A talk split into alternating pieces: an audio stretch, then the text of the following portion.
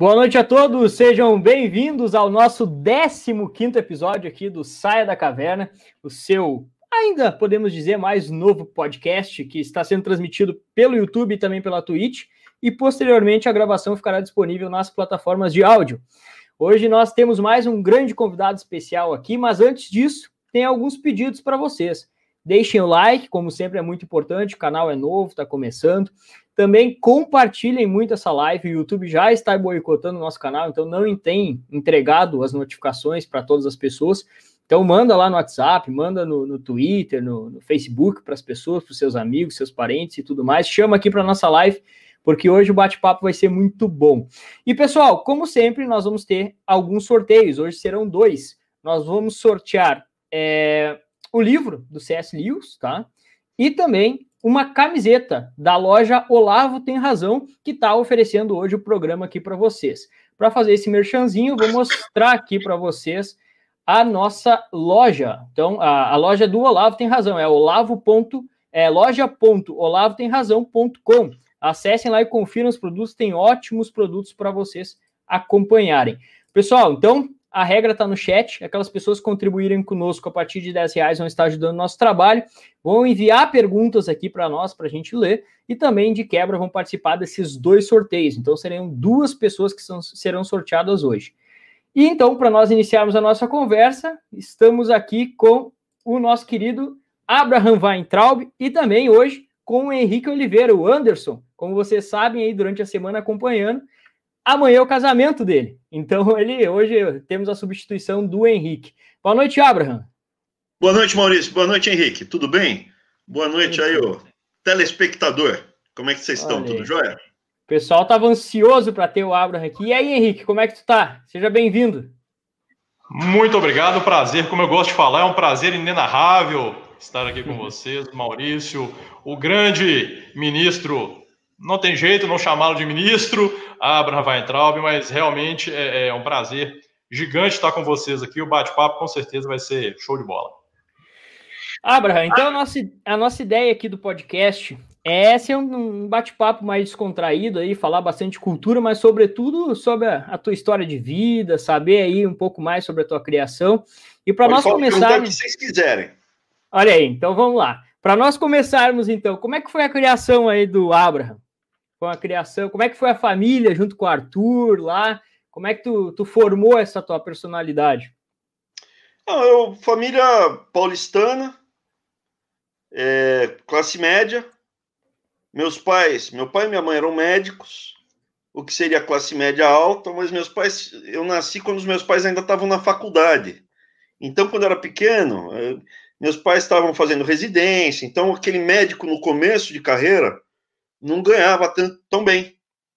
É, e, e depois teve a crise de 80 também, então assim, classe média, nunca me faltou nada, mas tinha dúvidas para pagar conta de aluguel, essas coisas. Então, assim, classe média paulistana, depois eles foram melhorando, né? Capital ou interior, Abra? São Paulo. São Meus Paulo, pais tá. estudaram em Sorocaba, eu quase nasci em Sorocaba, mas é, eu, eu cresci na capital, a minha mãe é brasileiro desde sempre.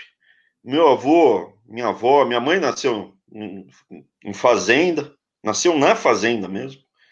Meu pai não, meu pai é, já é filho de imigrantes. Meu pai nasceu no Brasil, filho de imigrantes, na cidade, nasceu no hospital. Então, assim, eu sou uma grande mistura de povos e, e, e diferentes perspectivas, né? A minha mãe estudou no colégio de freira chamado Sacré-Cœur. Meu pai estudou em colégio público. Os meus avós Weintraub foram para campo de concentração. Os meus avós Bragança de Vasconcelos, o meu nome completo é Abraão Bragança de Vasconcelos Weintraub. São católicos tradicionais. É... Eu fui batizado na Igreja Católica. É, tenho frequente, sem problema nenhum, ambientes onde se reza é, em hebraico, no rito católico, ou meu irmão virou evangélico, né? Evangélico também. Eu gosto da Bíblia, leio muito a Bíblia, sigo a Bíblia. É, Velho e Novo Testamento, eu acho que só ler o Novo ou só ler o Velho fica incompleto. É, falo inglês, falo espanhol. É, O Sim, não tem fala... nada de especial. O Arthur tem o, o dom dos Weintraub. O Arthur tem o dom dos Weintraub de falar muitos idiomas. O Arthur ele, ele tem esse dom. O meu pai ele fala um monte de idiomas. Eles têm eles têm essa capacidade que, que é muito forte, de rápida, de aprender vários idiomas. A gente foi para uma viagem com o presidente Bolsonaro, era o presidente Bolsonaro, o, o, o, o Eduardo Duda, né? O Carluxo, o Flávio, o Onix Lorenzoni, eu e o Arthur. A gente foi para o Japão, depois para a Coreia e depois para Taiwan, antes da, antes da campanha, né? Para montar os modelos que a gente fez o plano de governo, modelo de educação, de saúde, de ciência, pesquisa. A gente foi ver o que era feito lá na Ásia. E o Arthur fala japonês, por exemplo, mas ele não fala japonês como, vai, eu consigo entrar no restaurante e pedir comida. É, consigo, ó, banheiro, direita, esquerda, consigo. Ele fala japonês mesmo, ele troca ideia com, com o primeiro-ministro, ele trocou ideia em japonês com o primeiro-ministro japonês, ele Caramba. fala mesmo, de, de engatar. Que o Arthur não Daí fala. tem uma história que é engraçada que é o seguinte, né? A gente saiu do Japão e foi para a Coreia. E coreano, cara, é zero, assim, a gente não sabe nem, por favor, obrigado, banheiro e água, né? Que isso, qualquer lugar que você vai visitar, é bom você saber, por favor, com licença, obrigado e água, né? E aí eu falei pro, pro, pros caras, falou, quer ver só? Arthur, vai lá, meu, aprende essa porcaria rápido, cara foi o tempo de sair do aeroporto para chegar no hotel. No hotel ele já estava falando banheiro, quarto, por favor, com licença, em coreano. Então ele tem esse dom, ele tem um verdadeiro. Eles têm esse dom, falam muitos idiomas, né? Eu puxei mais o lado da minha mãe, que é mais matemática, mais. Eu falo bem inglês, eu falo bem espanhol, arranho um pouco de outros idiomas, mas é. O arranhar é aquela coisa de aeroporto, né? Aeroporto, restaurante e tal eu consigo me virar. Tu fala. E, ministro, eu vou chamar de ministro, que é o costume. Como você quiser, se você assumir, eu atendo. Aí. Maurício, é... pode me chamar como você quiser, Abraão, Abram, Ei. Já, já, já que falou do nome, por que Abram? Exato. Qual é a origem do então, nome? A origem é bíblica, no Velho Testamento, mas a razão de eu ter esse nome é o seguinte. Um dos irmãos da minha, o, meu, o irmão da minha avó, que morreu no campo de concentração se chamava Abraão. Ele foi para o campo e morreu no campo, ele tinha 17 anos. Minha avó tinha, quando ela foi parar no campo, ela tinha 13 anos. E aí tinha esse irmão dela, que era querido tal, e o meu pai queria homenagear o irmão da minha avó. A minha mãe ia chamar Abraão. A minha mãe falou: não, eu gosto do Abraham Lincoln eu topo se for Abraham, como é em homenagem ao Abraham uhum. Lincoln, daí eu topo. E aí saiu Abraão. É... Tanto é que para o Arthur saiu um nome sem ser esquisito, né? Porque Abraão na minha época era muito esquisito. Saiu Arthur porque não chegaram a um consenso, assim, não conseguiram para fazer isso aí. Daí saiu só Arthur, inclusive fui eu que escolhi o nome, né? Ela falou: bom, dado que não chegamos a um consenso, é, quem vai escolher vai ser o irmão. Aí eu falei, põe o nome de, de. Eu falei, pode chamar, eu acho que era Batman. Ela falou, não, Batman não dá, filho. Então o Rei Arthur. Não, Arthur pode ser. E é por isso que o Arthur chama Arthur, porque era o Rei Arthur, era o livrinho que eu estava lendo. Eu tinha quatro anos e meio, e aí virou Arthur. Mas convenhamos, mas convenhamos, é um nome imponente, né? Abraham Weintraub. Né? É, e a propósito, não. e a propósito, ele é, muita gente ainda. Ele, se você sobrevive a ele, é um nome forte. Na escola Mas... deve ter sofrido uns bullying, né? Não, você não é que sofre bullying. Vamos lá. Abraão, vem aqui. Aí chega um garoto de três aninhos. Oi, tudo bem? Pô, você imagina já um cara velho, grisalho, Abraão. Pô, Abraham, vem aqui. Pô, bicho, daí aparece um garoto de sete anos. Ah, você tá na baladinha, ou no carnaval, bailinho. Na minha época era bailinho de carnaval, as águas vão rolar. Aí chegava na, nas meninas, ô, oh, tudo bem, tudo bem, qual é o seu nome? Abraão. Pô, já fica mais difícil. Abraão. O quê? É mais difícil, é um desafio a mais. Aí, se você sobrevive, é, é bom, é um nome bom. É bom. Mas ele, ele, assim, nessa fase inicial, é um nome que não passa desapercebido. Você tá na baladinha, você chega lá para mim, qual é o seu nome? Maurício, Henrique, é mais fácil. É uma, não precisa desenvolver muito. Em contrapartida, ninguém esquece o seu nome, né? Tem toda uma, uma história diferenciada, é diferenciado. É, ô ministro, e daí o senhor tá, tá nos contando a história da criação, mas assim, quando era adolescente, teve aquele período meio esquerdista ou, ou sempre teve um ano? Nunca. Nunca? Nunca fui esquerdista. Olha. Eu, eu quando tinha uns 12 anos, com uns 11 anos, eu estava numa quermesse de festa junina. E aí, não, do lado da minha mãe são brasileiros, não eram de esquerda. Do lado do meu pai, eles tinham meio que um. Né, aquele papinho meio tucaninho. Tinha um papo tucano. Mas eu estava numa quermesse com uns 11 anos e eu vi um livrinho vendendo na quermesse que era assim, dinheiro de bolso que eu tinha, dinheiro de revistinha. Isso é um real, dois reais. E era um livrinho que cabia no meu bolso, que era a Revolução dos bichos, Animals Farm, do George Orwell. Eu gostava de ler, eu comprei. Livrinho pequenininho, papum. Eu li esse livro, quando eu terminei a última página, eu estava liberto. Eu era um homem livre, um menino livre. Eu nunca fui, eu nunca fui de esquerda, sempre tive ojeriza disso, sempre tive receio que o comunismo na época, União Soviética, ou destruísse o mundo com uma guerra nuclear, ou ou fosse gradualmente se expandindo, é, o totalitarismo. Sempre tive ojeriza disso. É, tinha discussões, mesmo no ginásio, depois no colegial, na minha época, né? Com professores de esquerda, discussões mais profundas, contra, né? Defendendo. Então, nunca fui. Aí, quando eu cheguei na faculdade, o que eu tinha? Já uma bagagem mais liberal, clássica, inglesa. John Stuart Mill, é, ou mesmo Milton Friedman. Então, quando eu estava na faculdade, eu tinha alguns conceitos mais liberais. Liberal no sentido de, aí, drogas, foda-se. Libera essa porcaria porque não dá para segurar. Aí eu vi que o Milton Friedman estava exagerando quando eu vi uma vez ele, ele defendendo que não tinha que ter farol de trânsito. Né? Que, que se. Mas isso estou falando com 17, 18 anos. Agora, PT, PSDB, nunca. O senhor é formado em economia, né? Como é que fez essa escolha aí? Como, Teve... como foi a minha escolha em economia? É, por que escolheu esse curso? Porque o que, que aconteceu? A minha pegada era mais matemática, química, física. É, a minha família, assim, os, meu pai foi ser médico, o irmão dele foi fazer poli na USP. A minha mãe foi fazer medicina, os irmãos dela também fizeram poli na USP, engenharia. Eu não gostava de medicina, não tinha. E eu via assim como uma vida muito sacrificada do, dos meus pais médicos, recém-formados. Eu não, não, não rolou.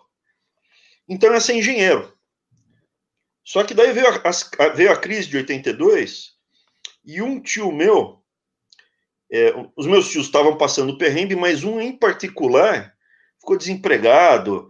Depois ele arrumou um emprego na Cosipa, daí ele foi transferido para Cubatão porque ele não aceitou assinar uns contratos sinistros que na época o secretário da, do, do, planejamento, um tal de José Serra, queria que ele assinasse. Quem quebrou a Cosipa não foi o Quercia, foi durante o governo do Franco Montoro. Foi a primeira vez que realmente a máquina tucana começou a né,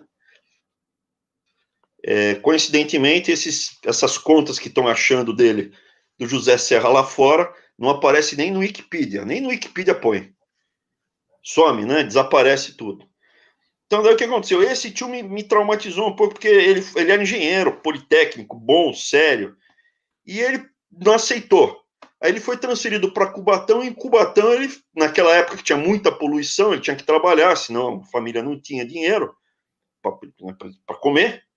Ele ficou, estava na crise, era o único emprego disponível. E ele ficou com leucemia. Eu falei, bicho, putz, meu engenheiro é uma droga, cara. É muito ruim. Aí eu ia ser engenheiro químico. Aí eu tinha uns 14 anos, eu estava no primeiro colegial.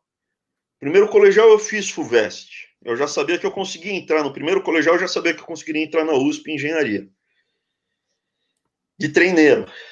Daí eu fui ver a faculdade de poliquímica, que eu gostava muito de química. Aí eu falei, ah, não, não dá, cara. Meu, puta. O cara, o, o cara tava todo feliz porque ele ganhou uma balança nova que media o peso do gás. Que, isso, muito xarope. Aí eu pensei, vou fazer poliprodução. Porque daí eu vou, trabalho no mercado financeiro. Não tinha ninguém na minha família que foi para o mercado financeiro, eu seria o primeiro. Mas na época onde tinha dinheiro, eu queria tirar o pé da lama, eu não queria ter problema de 50 reais. Aquela coisa que, para mim, eu ficava puto. Pô, mas eu tenho um problema que se eu tivesse 50 reais agora, eu não teria esse problema. Pô, eu tô cansado, eu queria pegar um táxi agora, não tenho dinheiro para pegar uma porcaria de um táxi. Eu ficava puto com isso. Eu falei, vou trabalhar no mercado financeiro porque lá, pelo menos, aparentemente dá para tirar o pé da lama e você para de ter esses problemas. Aí eu pensei, vou fazer poliprodução, que já é mais difícil de entrar, eu já teria mais dificuldade. Na melhor das hipóteses, eu ficaria seis anos, normalmente é cinco, mas aí você, na época você ficava um ano a mais do biênio para melhorar suas notas, enfim. Na melhor das hipóteses, ia sair em cinco, seis anos da poli, depois ia fazer uma especialização de dois anos para daí ir para o mercado financeiro, eu cocei a cabeça e falei, quer saber, meu? Eu acho que eu vou fazer economia. Porque daí são quatro anos, no terceiro ano eu já estou trabalhando. Sim. E eu fui fazer economia. Minha mãe ficou revoltada. Economista, mas economista engenheiro produz. O que, que o economista faz? Isso é um absurdo, não sei o que, não sei o que lá. Ela só parou de me amolar quando meu irmão entrou na São Francisco para ser advogado, que para ela advogado era o fim da picada. O advogado. ah, tá. Daí ela parou de me amolar. É, Mas eu pensei em largar no primeiro ano, faculdade de economia.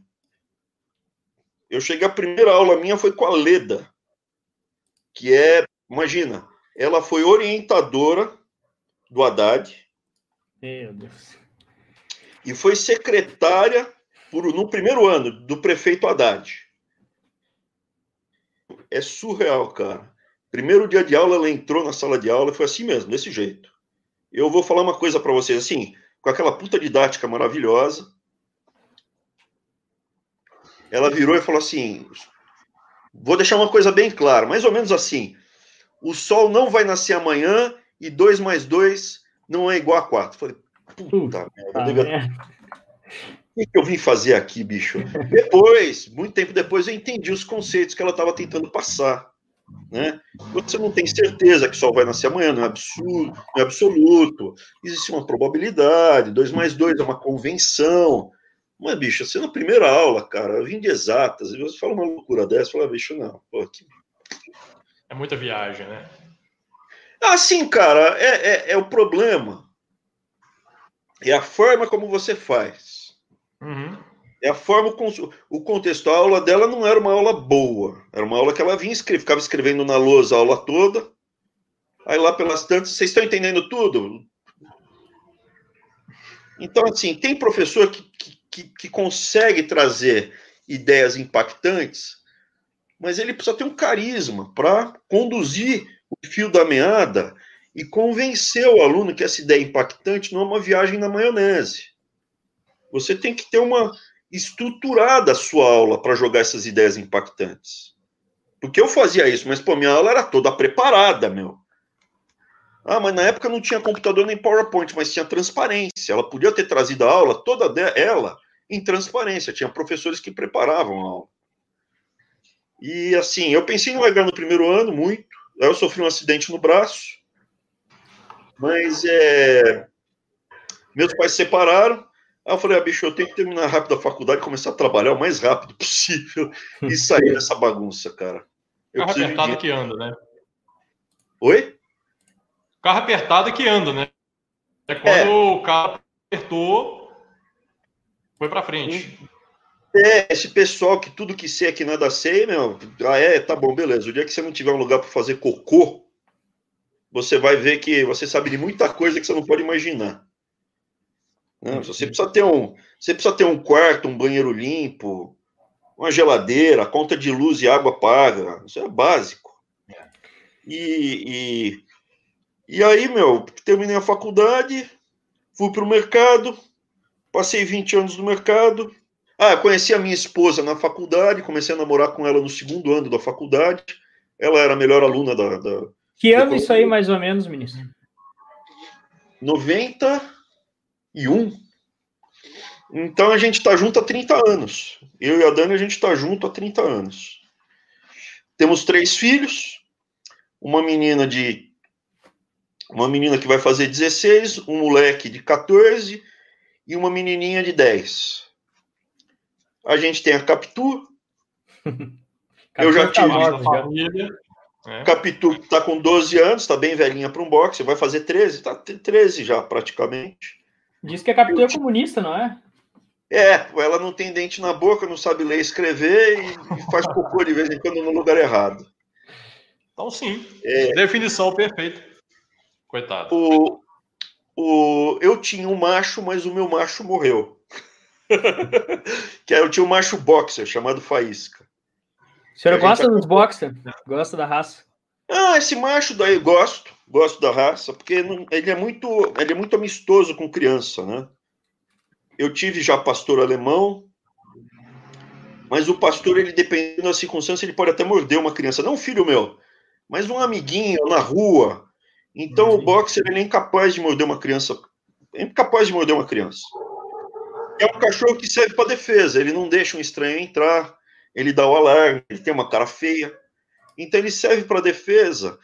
E você pode pesquisar, não existe acidente de boxer morder uma criança. Não existe. Não é matar uma criança, é morder.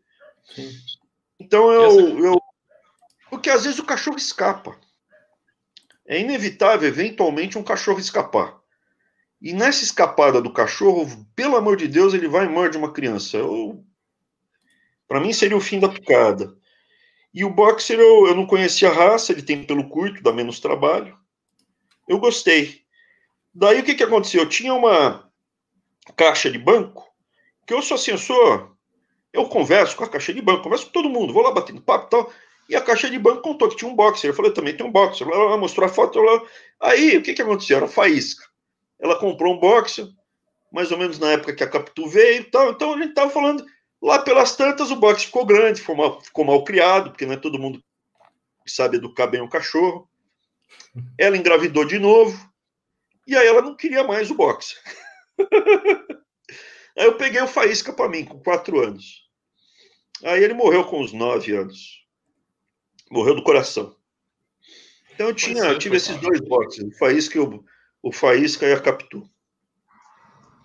Mas, o, o, o ministro, é, não, que o, você falou uma coisa bem interessante é, sobre a questão do professor, que às vezes tem muito conhecimento, mas, mas não sabe transmitir. Eu, eu acho que talvez passe também pela convicção de viver aquilo que está que tá ensinando. Eu, por exemplo, tive uma professora em termos de didática, em termos de, de conhecimento, nota mil, né? E, e, que hoje e dava um ensinamento de direito constitucional que era uma coisa maravilhosa. E que hoje, infelizmente, ao vê-la no STF, vejo que nem tudo que ela ensinava em sala de aula ela pratica ali no seu dia a dia. Oi? Quem é? Carmen Lúcia. Carmen Lúcia. É, fala que didaticamente uma professora perfeita, perfeita, né? Tá é, em termos de direito constitucional, né? Mas. Aula boa. boa. Muito boa, muito boa. Era aquela aula, faculdade, imagina, faculdade de direito, é, 10 horas da noite, todo mundo trabalhava de dia e aquele negócio cansado, mas era a aula dela que prendia todos. Era a aula que estava sempre lotada, até 10 e meia da noite. Se ela falasse até às 11, todo mundo ficava até às 11. A aula perfeita. Isso aí em termos de, de, ensinamento, conteúdo perfeito. Mas quando você vê é, algumas, né, é, é, algumas mudanças entre o que ela era falado e o que é, e o que é aplicado hoje em dia, você vê que não é né, é, é, é, uma, é uma linha muito tênue ali entre o que eu ensino e o que eu pratico, né, é, dependendo da, da ocasião, da necessidade, enfim. Eu, eu acho que é muito é, é, difícil. É, Oi? muito difícil, Henrique. Brasília, a estrutura de. Não falando da cidade, né? Eu sou, eu sou, como é que é? Persona não grata. Eu fui, eu fui, eu fui eleito persona não grata é, pelos deputados distritais da cidade de Brasília. É, eu até ia perguntar para o senhor como é que foi morar nessa cidade comunista aí. ah, a cidade de Brasília, para morar, é muito boa. É uma, é uma ilha da fantasia no Brasil. Quando eu cheguei lá, veja, vamos lá. Eu fui para o mercado, aí virei economista-chefe, fui economista-chefe durante 10 anos. Depois virei responsável, fui CEO da corretora, fui diretor internacional, fui muitas vezes para Brasília. Eu falava com parlamentares, não tem um parente meu na política, mas para antecipar movimento de mercado, eu comecei a acompanhar muito Brasília. Aliás, eu, modéstia à parte, eu fui o primeiro a fazer isso no mercado. Você vê como a tecnologia vai mudando, não tinha celular, eu estava começando o celular e não tinha TV Câmara, TV Senado, a gente competia contra o broadcast. Então, ou eu estava no plenário acompanhando a votação e passando pelo telefone, ou tinha alguém meu lá me passando. Com isso, eu ganhava do broadcast e ganhava do mercado. Você vê como era no passado, para você ter ganhos significativos sem fazer nada de errado. Então, assim, eu conhecia Brasília, mas morar é, foi a primeira vez. Então, eu cheguei no período que o Brasil estava afundando, está afundando ainda, craqueiro, as cidades, uma pocilga, etc. E cheguei em Brasília. Em Brasília, aquele miolo que, que o establishment vive, ele está preservado. Então você vai, e muito rico. Então eu fiquei num flat, normal, assim, bom, mas nada demais. E você encontra Ferrari, Porsche, um monte de Mercedes-Benz sem estar blindado na garagem. Você anda pela cidade e não tem craqueiro. Ou tem muito pouco, né? Eles não evitam que fique. As ruas não estão esburacadas. Não tem aquele trânsito caótico. Então a qualidade de vida naquele miolinho de Brasília é muito bom. É muito boa a qualidade. E isso choca. É, é bom. Viver em Brasília, na cidade, as pessoas são amáveis, Aí você está no Brasil, né? O brasileiro é um povo cordial. Eu não vou falar que brasileiro. O brasileiro é um povo cordial, é um povo simpático, é agradável. Brasília tem um pouco de tudo, né? Tem nordestino, tem, tem paulista, tem gaúcho, tem gente de todo o Brasil. É muito agradável. Agora, a estrutura de poder está lá. A estrutura de poder está lá para manter o establishment. Então, quando uhum. você chega, você vai falar com alguém que está há 20 anos no cargo alto, está há 30 anos no cargo alto, está há 15 anos no cargo alto. É gente que, é, de alguma forma, se adequou a tudo de errado que foi feito no Brasil. Não é gente que está inconformada. Então, quando você chega lá começa a mexer, começa a mexer, começa a mexer, está tudo errado. Tá tudo errado, cara. Não tem coisa certa. Aí a estrutura quer te expelir. Ela quer cuspir você para fora. Não faltou oportunidade para eu entrar no esquema. É, ou, ou, entra ou eles vão ah, tentar te chutar para fora, é. né? A gente percebeu isso. A, a, tanto que a última vez que nós fomos para Brasília, a gente disse assim, pô, agora a gente não quer voltar tão cedo aqui, cara. Tanta merda que a gente viu lá. Sabe? Não faltou gente para vir conversar comigo, entendeu? Imagino. Não faltou não faltou assim sinalizações. Vamos. Então, assim, ou você se adequa ou o mecanismo te cospe. É... Eu acho que o Brasil inteiro tem uma mudança. As pessoas não têm essa percepção. Eu tive o privilégio de ser diretor internacional, então e economista-chefe. Então eu viajei muito pelo mundo fora. Mesmo onde você tem drogas liberadas, você tem aqui, eu tô, eu tô num, eu tô num país agora, não tô na Holanda, tô num país agora que tá aqui, ó. Tem uma a, a três a, a, a 20 metros do meu hotel que eu tô, tem um, tem um, um, um, um, um café de maconha. Vende cigarro, vende a maconha, vende cookie de maconha, bolacha de maconha, vende pirulito de maconha, tá lá. Mas não tem craqueiro na rua. Não tem craqueiro na rua. Você pode circular de cima a baixo. Essa epidemia de droga que teve no Brasil, de crack, é uma coisa mais profunda. Ela não foi, não, não achem que foi uma coisa ao léu e desarticulada. É uma coisa que foi introduzida para desestabilizar o país. Eu não tenho a menor dúvida. Hoje, vendo e comparando com outros países. Eu fui para Colômbia recentemente. Estava lá em Bogotá. Não tem craqueiro na rua. Não tem craqueiro na, na Colômbia, em Bogotá. Não tem. Na Colômbia, né? Na Colômbia, em Bogotá, você não vê a Cracolândia. Não tem Cracolândia. Você não vê craqueiro, aquele craqueiro magro, já meio torto. Você não vê. Então, assim, é, o que está acontecendo no Brasil? O Brasil, ele é a joia da coroa. Ele é a peça que vira toda a América do Sul. A galinha dos ovos de ouro, né? Com a estrutura que você monta no Brasil, você vira os outros países da América do Sul. Que eles fizeram isso por algum milagre de Deus, teve a revolução tecnológica que permitiu a gente se conhecer. Nós nunca nos conheceríamos. Eu nunca teria escutado Olavo de Carvalho.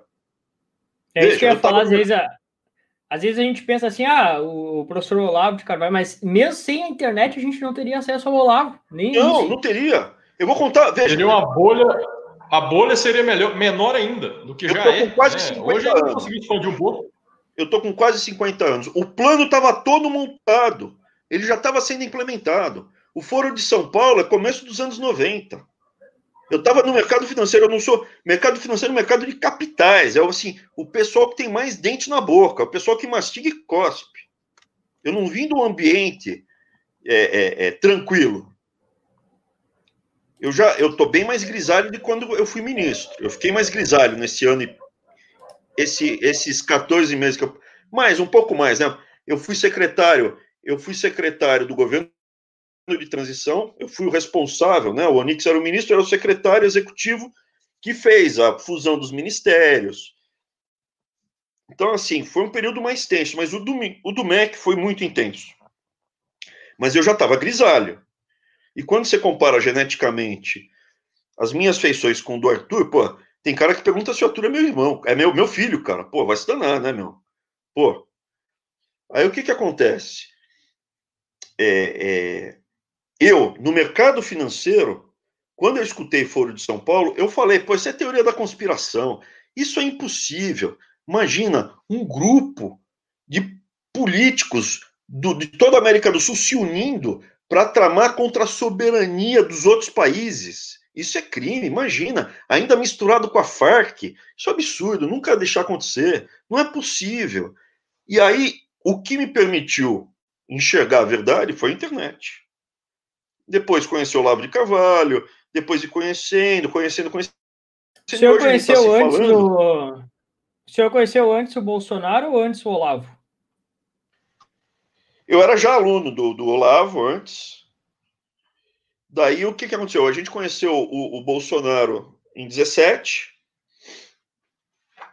Eu já tinha votado no Duda, no Eduardo, para deputado, na eleição anterior. Eu tinha falado para Dani, ó, sacanagem, ó. Os caras cercam ele fisicamente, tem que voltar no filho dele, só para fisicamente ele poder ajudar o pai. Mas eu ainda achava ele muito radical. Tanto é que quando o Onix Lorenzoni falou, e o Bolsonaro falou, pô, ele é muito radical. Daí eu falei para ele, pô, mas daí o Onix falou, pô, você vai se pautar pelo que a Folha e o Estado escrevem? Por que, que você não olha na internet? Daí eu fui, estudei na internet, vi no YouTube e falei, beleza, vamos conversar. Aí ele me apresentou e o resto é história. A minha e o meu irmão, né? E o resto é história. Mas o que, que acontece? Sem internet, a gente não estaria se conversando aqui. E, e o movimento todo que está acontecendo no mundo é tentar agora articular alguma forma de reação. Aqui, de, aqui do exterior, é, eu, tenho, eu tenho visto muito outros países mas voltando, qual a estratégia? Muito nítida, porque eu tenho toda a bagagem da economia. Então, o que, que aconteceu? Você vê alguns deputados, parlamentares políticos que se apresentam como sendo de direita, né, entre aspas, pró-mercado, entre aspas, mas eles não têm ou boa fé, estão mentindo, ou eles são muito ignorantes. Porque mercado é quando você tem muitos compradores e muitos vendedores. Eu defendo o mercado livre, beleza. Quando só tem um único grande comprador ou um único grande vendedor, não é mercado livre. É monopólio ou um mercado monopsônico. Isso é, é um grandão arrancando couro dos indivíduos. O que, no começo do século XX, o Theodore Roosevelt proibiu. Ele chegou para o John Rockefeller, para os barões ladrões, né? não só para o John Rockefeller, mas para um monte desses caras que estavam fazendo a economia americana ficar na mão de poucas famílias, com seus monopólios. E falou: para com isso.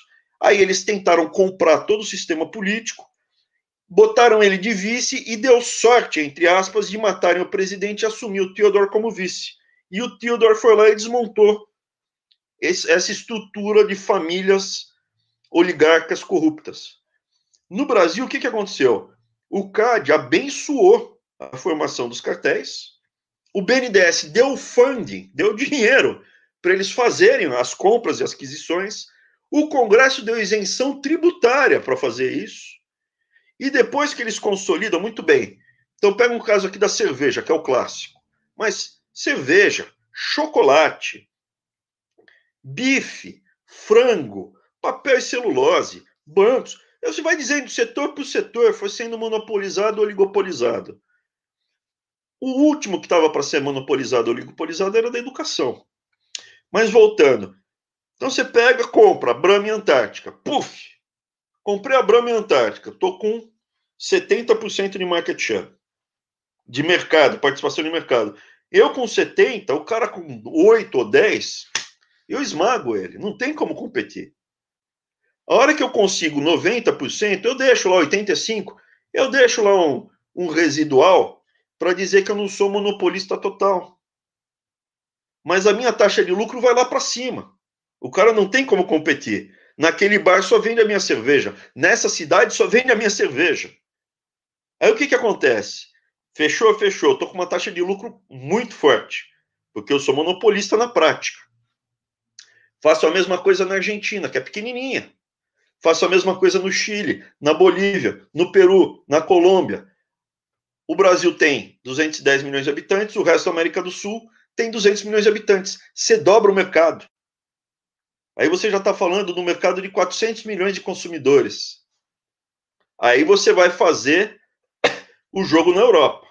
Fez uma aliança com a Embev, criou a Embev, Embev comprou, né, o que seria lá, Stella Artois. E depois, presença nos Estados Unidos. A mesma coisa fez a Friboi, a mesma. Então você vai setor por setor, você vê isso em bancos, você vê isso em todos os setores.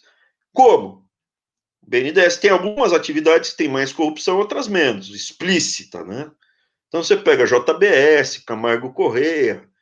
Então esses daí foi escrachado. O que eles fizeram no Brasil, juntaram grana, e aí você pega. De onde veio a grana para eleger o Maduro? Do Brasil.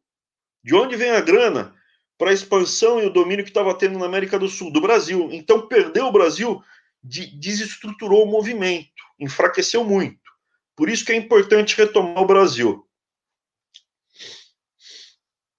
Falando demais. Isso, isso que. Não, é, estamos aqui todo, todos ouvidos.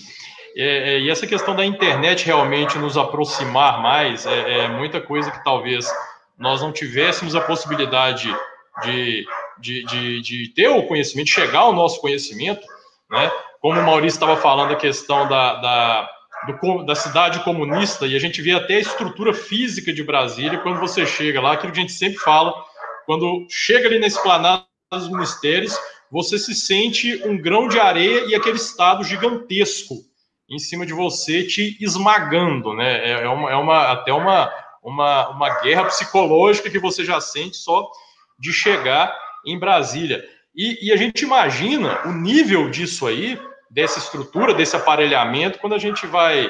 É, chega ao nosso conhecimento que o MEC é um ministério com 300 mil servidores né? E esse nível de aparelhamento, quando a gente sabe também que um terço disso aí veio nos últimos anos de governo do PT. Né? É, é, então, a, é, essa realidade, Brasília, eu acho que é uma realidade muito distante para, não sei, 90%, 95% da população brasileira, que ainda tem aquela ilusão de que é só chegar lá, esmurrar a porta e resolve tudo. E não é assim, não. definitivamente não é assim que funciona, né? Ô Henrique, tu tá me ouvindo aí? Eu, eu tô escutando. Tá, então acho que foi o ministro que caiu. Vamos ver se ele, se ele não, voltou. Não, tá me escutando, não. sim ou não? Não, tá aparecendo não, tá pra ti? Ah, bom. Não, então, não mas, mas o ministro tá aparecendo pra ti? Normal, normal aqui. Acho que foi eu acho que o Maurício. do Maurício que tá fraco, agora ele que caiu fora. Que, que deu uma travada lá. Mas eu, eu, eu memorizei esses números pela sua fala no CIPEC naquela questão. É, nessa, e até brincaram lá no dia. Eu até assisti de novo o vídeo hoje. Eu, eu, é, é, é, eu gosto muito daquela, daquela palestra. E o pessoal fala, ah, exonera. Gente, não é tão simples assim. Não dá para chegar simplesmente. Vontade não falta. Vontade era chegar lá e limpar tudo. Mas não é simples dessa forma. Né? Não é, não é, não é, não, como diz, não é assim que a banda toca, né? Veja. Então você me perguntou qual a minha pegada lá atrás. Você sempre foi comunista? Nunca fui comunista. Nunca foi comunista? Nunca fui comunista. Eu, quando estava na faculdade, tava, era o plano Collor, sem grana em casa, pais separados, estava tava enrolada a situação. Não é que nunca passei fome, nunca abri a geladeira e falei, não tenho nada para comer. Mas não estava legal, não estava gostoso. Mas eu nunca me filiei à Uni. Mesmo falando, pô, mas é meio meia entrada de cinema, mas pô, eu não vou me filiar a essa maravilha que é a Uni. Vai ser meia entrada no cinema que eles vão me comprar. Não vou me filiar. E não, não me filiei. Eu nunca tive contato. Agora, o que, que acontece? Do mesmo jeito que eu não, nunca fui comunista, eu também sou o máximo possível não revolucionário. Escuta o termo que eu vou falar. Eu acho Sim. que quanto menos solavanco você criar para a sociedade, para todo mundo, melhor. O que é o solavanco? Bicho, a minha situação é privilegiada. Ao mesmo tempo que eu não sou um psicopata que quer. Imagina, o cara rouba 500 milhões, uma mala de dinheiro sendo presidente. O cara já é velho, não vai, ele, ele já não vai gastar todo o patrimônio dele. E ainda tem mala de dinheiro circulando. Isso é, pra quê? É o cara que enfia mais coisa na boca do que ele consegue mastigar. É o cara que rouba e não consegue carregar. Então, assim, meu caso é, eu tive muito sucesso. Eu tive sucesso no mercado financeiro, me permitiu ter independência financeira. E poder ter essa experiência humana que foi participar da eleição do Bolsonaro, etc. E tal, mas nunca tive envolvimento político, nada. Aí o que, que acontece? Eu, do ponto de vista pessoal, sou contra rupturas, porque a maior parte das pessoas não estão na mesma situação que eu, hoje. Eu sei o que é uma pessoa que está preocupada com o aluguel. O, pô, eu lembro, pequenininho, meus pais ali, pô, a gente teve que sair de casa, passar um período na casa dos meus avós. Não é legal. As pessoas têm preocupações no dia a dia, pagar pô, a conta de luz, a conta de água, o aluguel, o condomínio, pagar dentista, pagar tudo, óculos que quebrou, pô, um monte de problema. Então, quanto menos solavanco você gera, menos mal-estar você causa para a grande maioria das pessoas.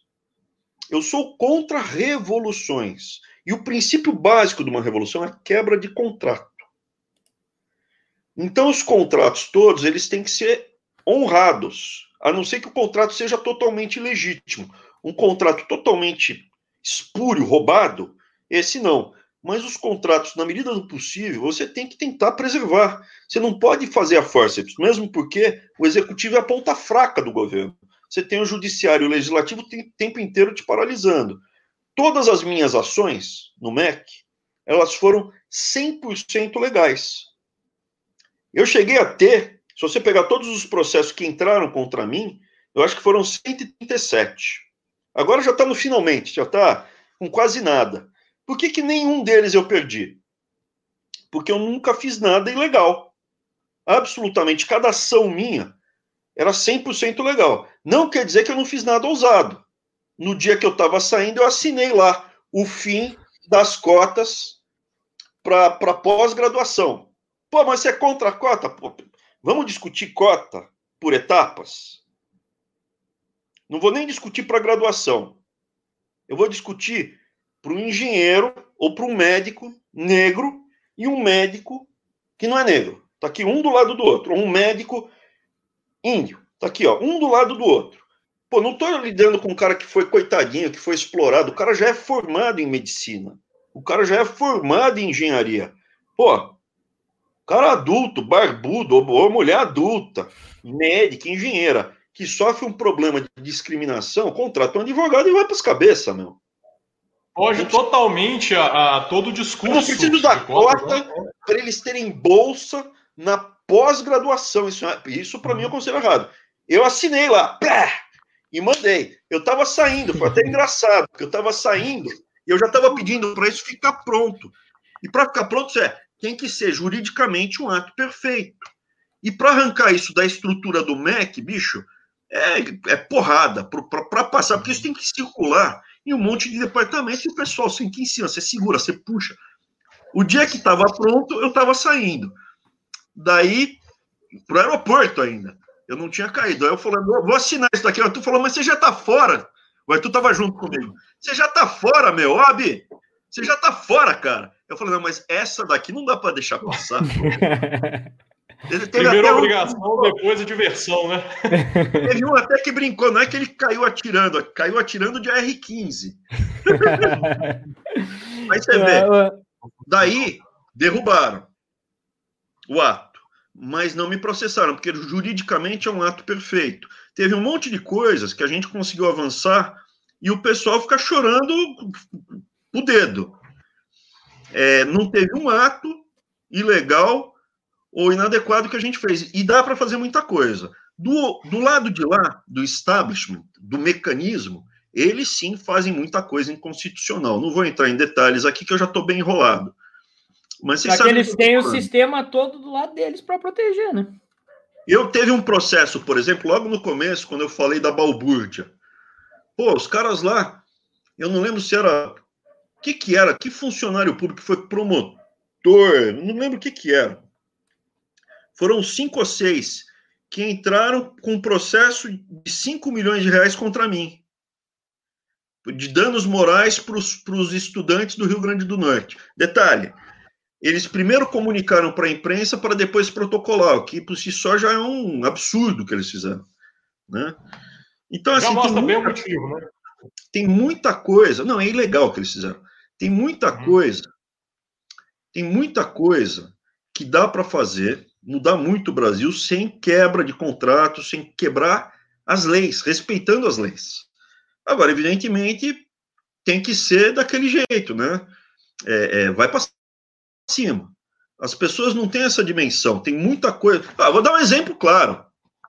Só para você ter a dimensão do tamanho da situação do desgaste. É, teve o contingenciamento. Ah, Pô, 3,5%. 3... Ah, ele errou na conta, não. No chocolatinho, eu falei 3,5%. É 3,5% do orçamento que foi contingenciado por alguns meses. Só isso. Não, e o, e o corte na educação, está tirando dinheiro da educação. 100% dinheiro 100% do dinheiro foi liberado a partir de agosto. 100%. Exato agosto, setembro, outubro, não lembro exatamente os meses, mas foi o prazo, eu falei o prazo certinho, a data certinha, tudo, e foi tudo cumprido à risca. É. Sendo que no final, nos dois, três últimos meses, ainda tinha sobrado um dinheiro, porque a gente foi cortando um monte de bobagem, apertando um monte de bobagem. Eu vou falar dois casos aqui que são emblemáticos. Mandamos 280 milhões de reais a mais para as escolas técnicas, a, além do que eles tinham. Não é que soltamos todo. Nos últimos 15 anos, foi um dos poucos anos que eles receberam o orçamento inteiro. E que eu saiba, deve ter uns 20 anos que eles não recebiam a mais do orçamento. Mas para onde foi esse dinheiro do a mais do orçamento? Para terminar a obra, para colocar painel fotovoltaico, que gera uma economia, um retorno sobre o investimento de mais ou menos 27% ao ano, é um retorno absurdo, em quatro anos se paga, né? É, então é muito bom o retorno, principalmente nos estados mais do norte, onde tem mais incidência solar. Foi, foi teve um, um, um, uma questão de esgoto no Tocantins também, que a gente resolveu, que a, universidade ia ser multada. Então foi para eventos muito pontuais, 280 foi significativo. De onde saiu esse dinheiro? De um monte de coisa, digamos assim, inadequada que tinha no MEC. Isso em um ano. Tem muita coisa errada para buscar, muito, muito retorno. Exemplo de coisa errada, assim que é fácil. Livro didático. Teve livro didático que você passou a mão no telefone e falou: pô, tá meio caro esse livro didático. Desconto de 70%. 70%. Então, assim, no livro didático. Quer ver outro? Ver? É óbvio que está acontecendo, não preciso falar o que está acontecendo. E por que, que não tem caso. Depois a gente fala, como é, por que, que não tem mais casos de corrupção sendo investigados? Me lembra que eu conto por quê. Depois teve dois casos de corte absoluto, né?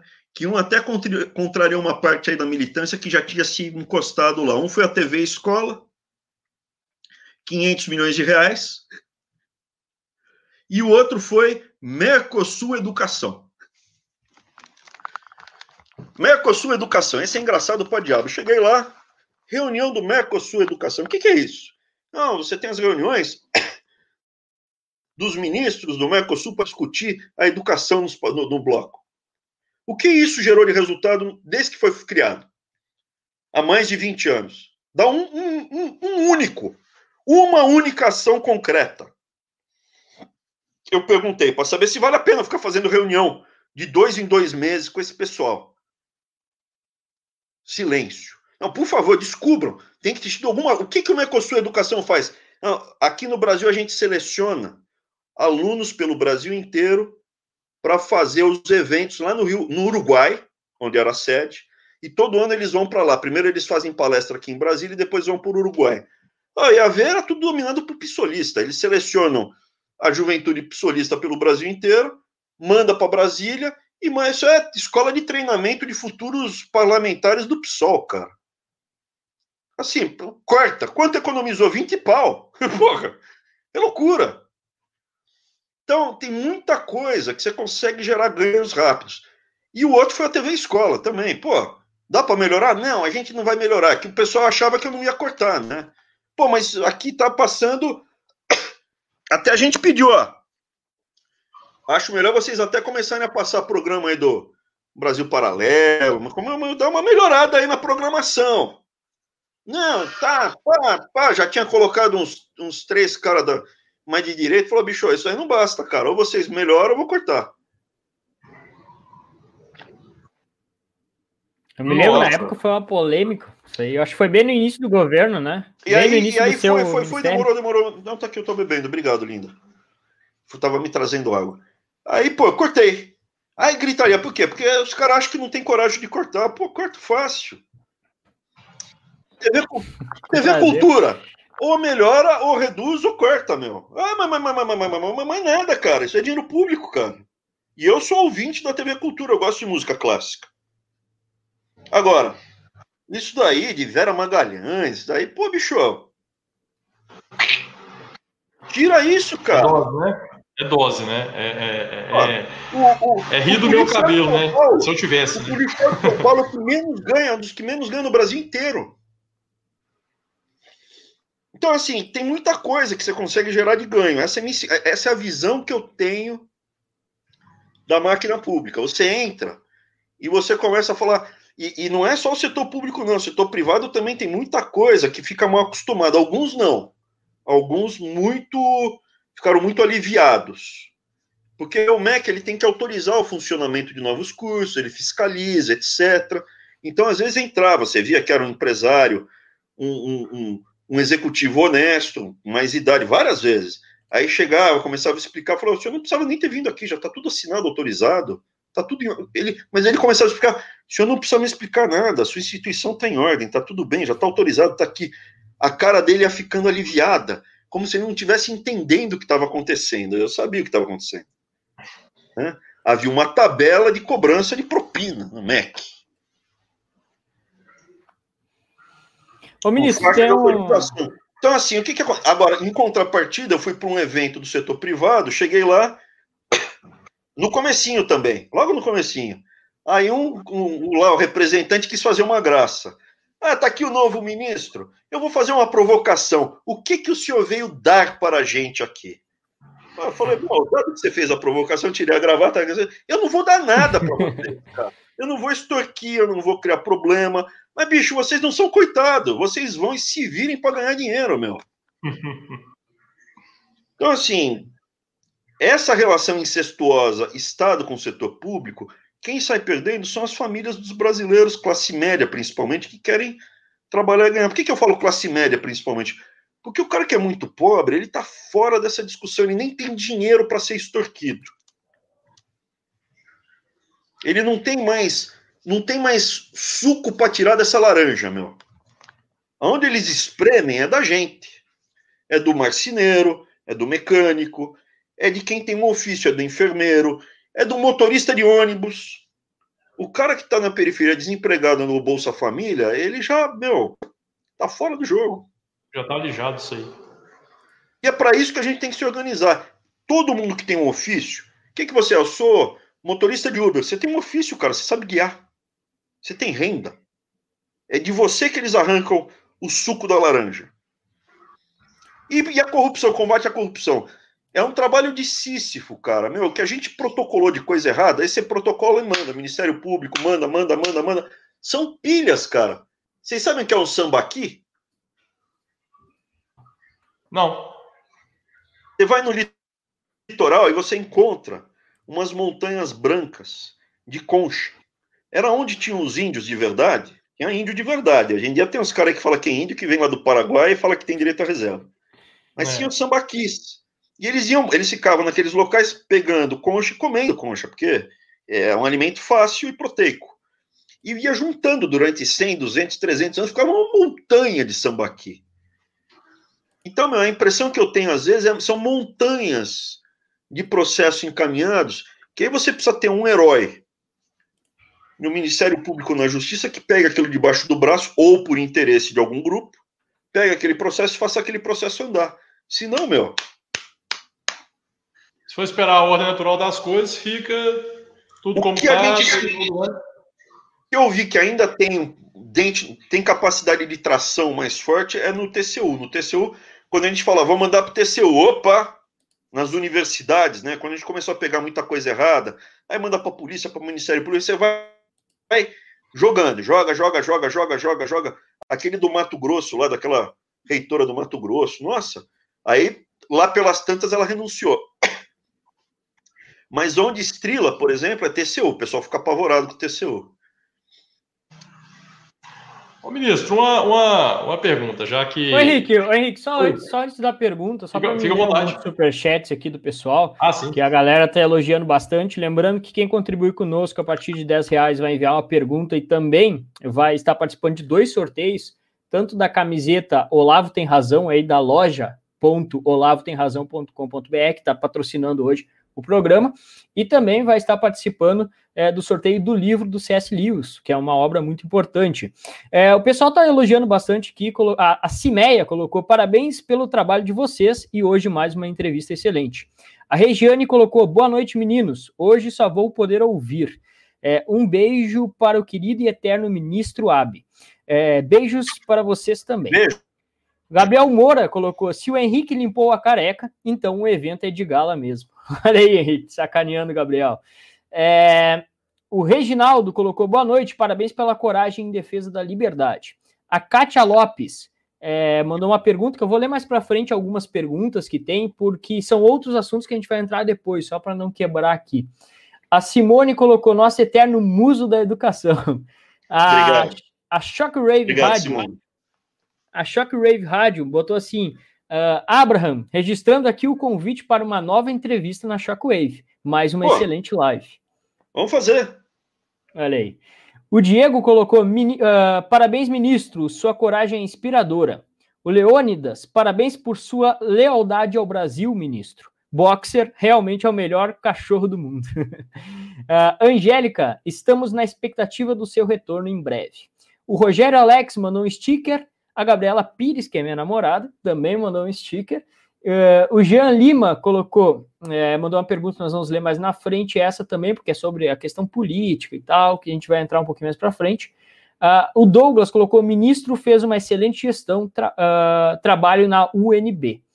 É, a Andrea colocou: Obrigado. por falar em constrangimento, legendamos em inglês seu vídeo sobre a tigrada não saber o que é uma carteira azulzinha para publicar no Brasil Uncover.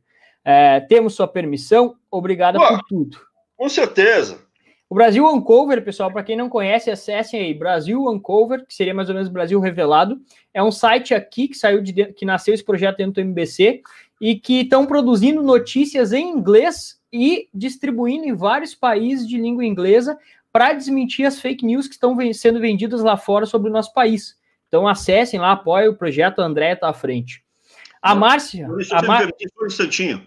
E quanto ao meu direito de imagem, YouTube, essas coisas, ó, é, pode usar à vontade. Eu, eu, graças a Deus, tenho minha, minha renda, no, meu patrimônio, e o dinheiro que está indo, o meu canal ele não é desmonetizado, ele é monetizado, mas o dinheiro não vem para mim, não, ele vem para a gente desenvolver mais esse canal de acesso. Então, pode utilizar, tá? Pode tocar ficha, qualquer imagem, qualquer vídeo, toca ficha, usa mesmo, tá? Desculpa, Maurício, cortei. Não, não, capaz, excelente. É... Pessoal, então daí depois eu mandaram mais algumas perguntas aqui. A Márcia também mandou um sticker. E daí tem algumas perguntas que são mais políticas que lá para frente eu vou ler elas para que a gente entre nesses assuntos, tá? Só para a gente não quebrar a sequência. Henrique, manda aí. Não, era, era, era só, só um comentário. O Gabriel tem razão. Sempre que eu tenho uma ocasião especial, eu limpo mesmo a, a, a como diz, a calva. Inclusive no dia que eu fui conhecer tive o prazer de conhecer o, o ministro lá no MEC, foi uma dessas oportunidades que eu raspei realmente a cabeça para isso. Ah, só, só, só, Maurício, pegando o, o, o seu gancho aqui, que falou é, né, é, de um projeto, destaque também um projeto muito bacana, quem quiser conhecer, é o Influência Jovem, que também nasceu aqui junto aos membros do. Aqui não, né? Lá, né? junto aos membros do MBC. É um negócio bem bacana. Quem quiser conhecer depois, dá uma pesquisada. Influência Jovem. Pessoal, é, é, é, é na verdade, eu queria. Era mais. Eram duas perguntas, o, ministro. Duas. É, é, bem Mano, simples. Primeira delas. O ministro, por acaso, recebia adicional de insalubridade por ter que passar Não. todo dia na frente daquele mural do Paulo Freire, aquela coisa grotesca em frente ao MEC. Obra do né, Cristóvão que... Buarque. Quem, quem, qual é o legado do Cristóvão Buarque naquele um ano que ele ficou como ministro do Lula? O, o mural, do mural horroroso do Paulo Freire. É para matar criança de medo aquele negócio lá, mas enfim. Mas falando aí da, da, da questão do governo e, e da, do seu, né, toda a sua participação lá. Não recebi ah. adicional em salubridade, não recebi a Geton, fiz questão de não receber Geton. Não uhum. recebi nenhuma participação em conselho, assento, palestra, zero. Não fiz questão nenhum, em lugar nenhum, nem eu, nem o meu irmão. E viagem, as diárias extras. As pessoas não sabem. Tem gente que uhum. viaja mais do que precisa, porque cada vez que você passa um, um diazinho fora, é ali que o cara se dá bem, entendeu? É. Uhum. uns mil reais a mais, né? uns 800 pau a mais. Então, se você pegar em termos de utilização do avião da FAB, eu utilizei, provavelmente fui o que menos utilizou lá no MEC, por, por ou viagens caríssimas, tal, porque eu vi todos os números, né? Então eu te afirmo, eu fui o ministro que menos perambulou é, e receber diária e é, usar o aviãozinho da FAB. É, então, é esse recorde aí por. E também de convocações. Eu sou recordista de convocações do Congresso. Desculpa, Henrique, fala. De jeito nenhum, e muita gente não sabe, é, é, e por isso tá, é, é uma das coisas que faz, talvez, nós temos ainda mais admiração pelo ministro, não só pelo trabalho que foi feito, enfim, mas até a simplicidade das coisas, que aquilo que todo mundo acha que é, que é folclore, não, gente, é verdade. A primeira vez que eu vi o ministro Abraham Weintraub na minha vida, ele estava saindo do refeitório lá do MEC, é. junto, junto com, com o Arthur, que a gente sabe que capricha num prato, é né? Comilão. Ele deveria ser o segundo é, almoço dele. É, ele, ele, ele, ele, ele é bravo no negócio. Então, assim, é, é, é, bacana que as pessoas saibam que isso aí não é mito, não, isso é realidade, é a verdade. Tem gente que trata a coisa pública como coisa realmente pública. Né? O problema é que as, é, a maioria dos envolvidos no poder público trata a coisa pública como privada, mas enfim. Mas a minha outra pergunta é mais ou menos como que foi é, o início aí dessa relação com, com o Bolsonaro, como é que foi participar do desenvolvimento aí do plano de governo, e aí até chegar Vou falar de uma coisa. Claro. Eu, eu, queria, eu queria voltar num assunto que é importante para a gente ter em perspectiva. À vontade. À vontade. É, eu, eu não sei de todas as contas do Brasil, mas eu encontrei muita capacidade da gente fazer muita coisa com o que a gente já tem. E eu vou dar dois exemplos aqui.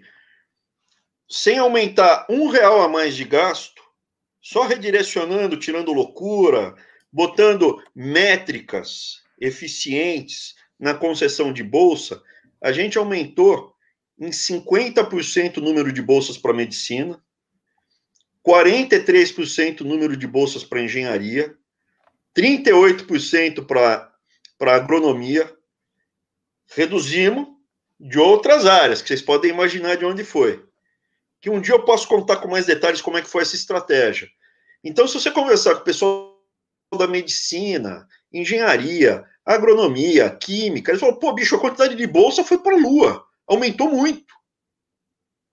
Sem gastar um centavo a mais. A outra coisa que você vê, loucura.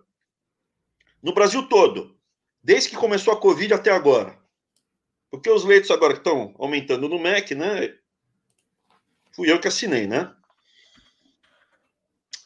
Qual foi a área que mais aumentou leitos hospitalares? No Brasil todo. Foi o MEC. É inacreditável, mais que o Ministério da Saúde, cara. Foram os hospitais universitários. Mais que o Estado de São Paulo, porque o Estado de São Paulo aumentou os leitos, aqueles leitos do Pacaembu que depois ele fechou sem usar, né? Ou aquele lá do AMB, do, do, do AMB lá, que também fechou sem usar. E qual foi o menor custo por leito? MEC. Se você pegar o equipamento são tabelas. Eu soltei essa tabela no Twitter uma vez que o Docinho foi cantar de galo para cima de mim.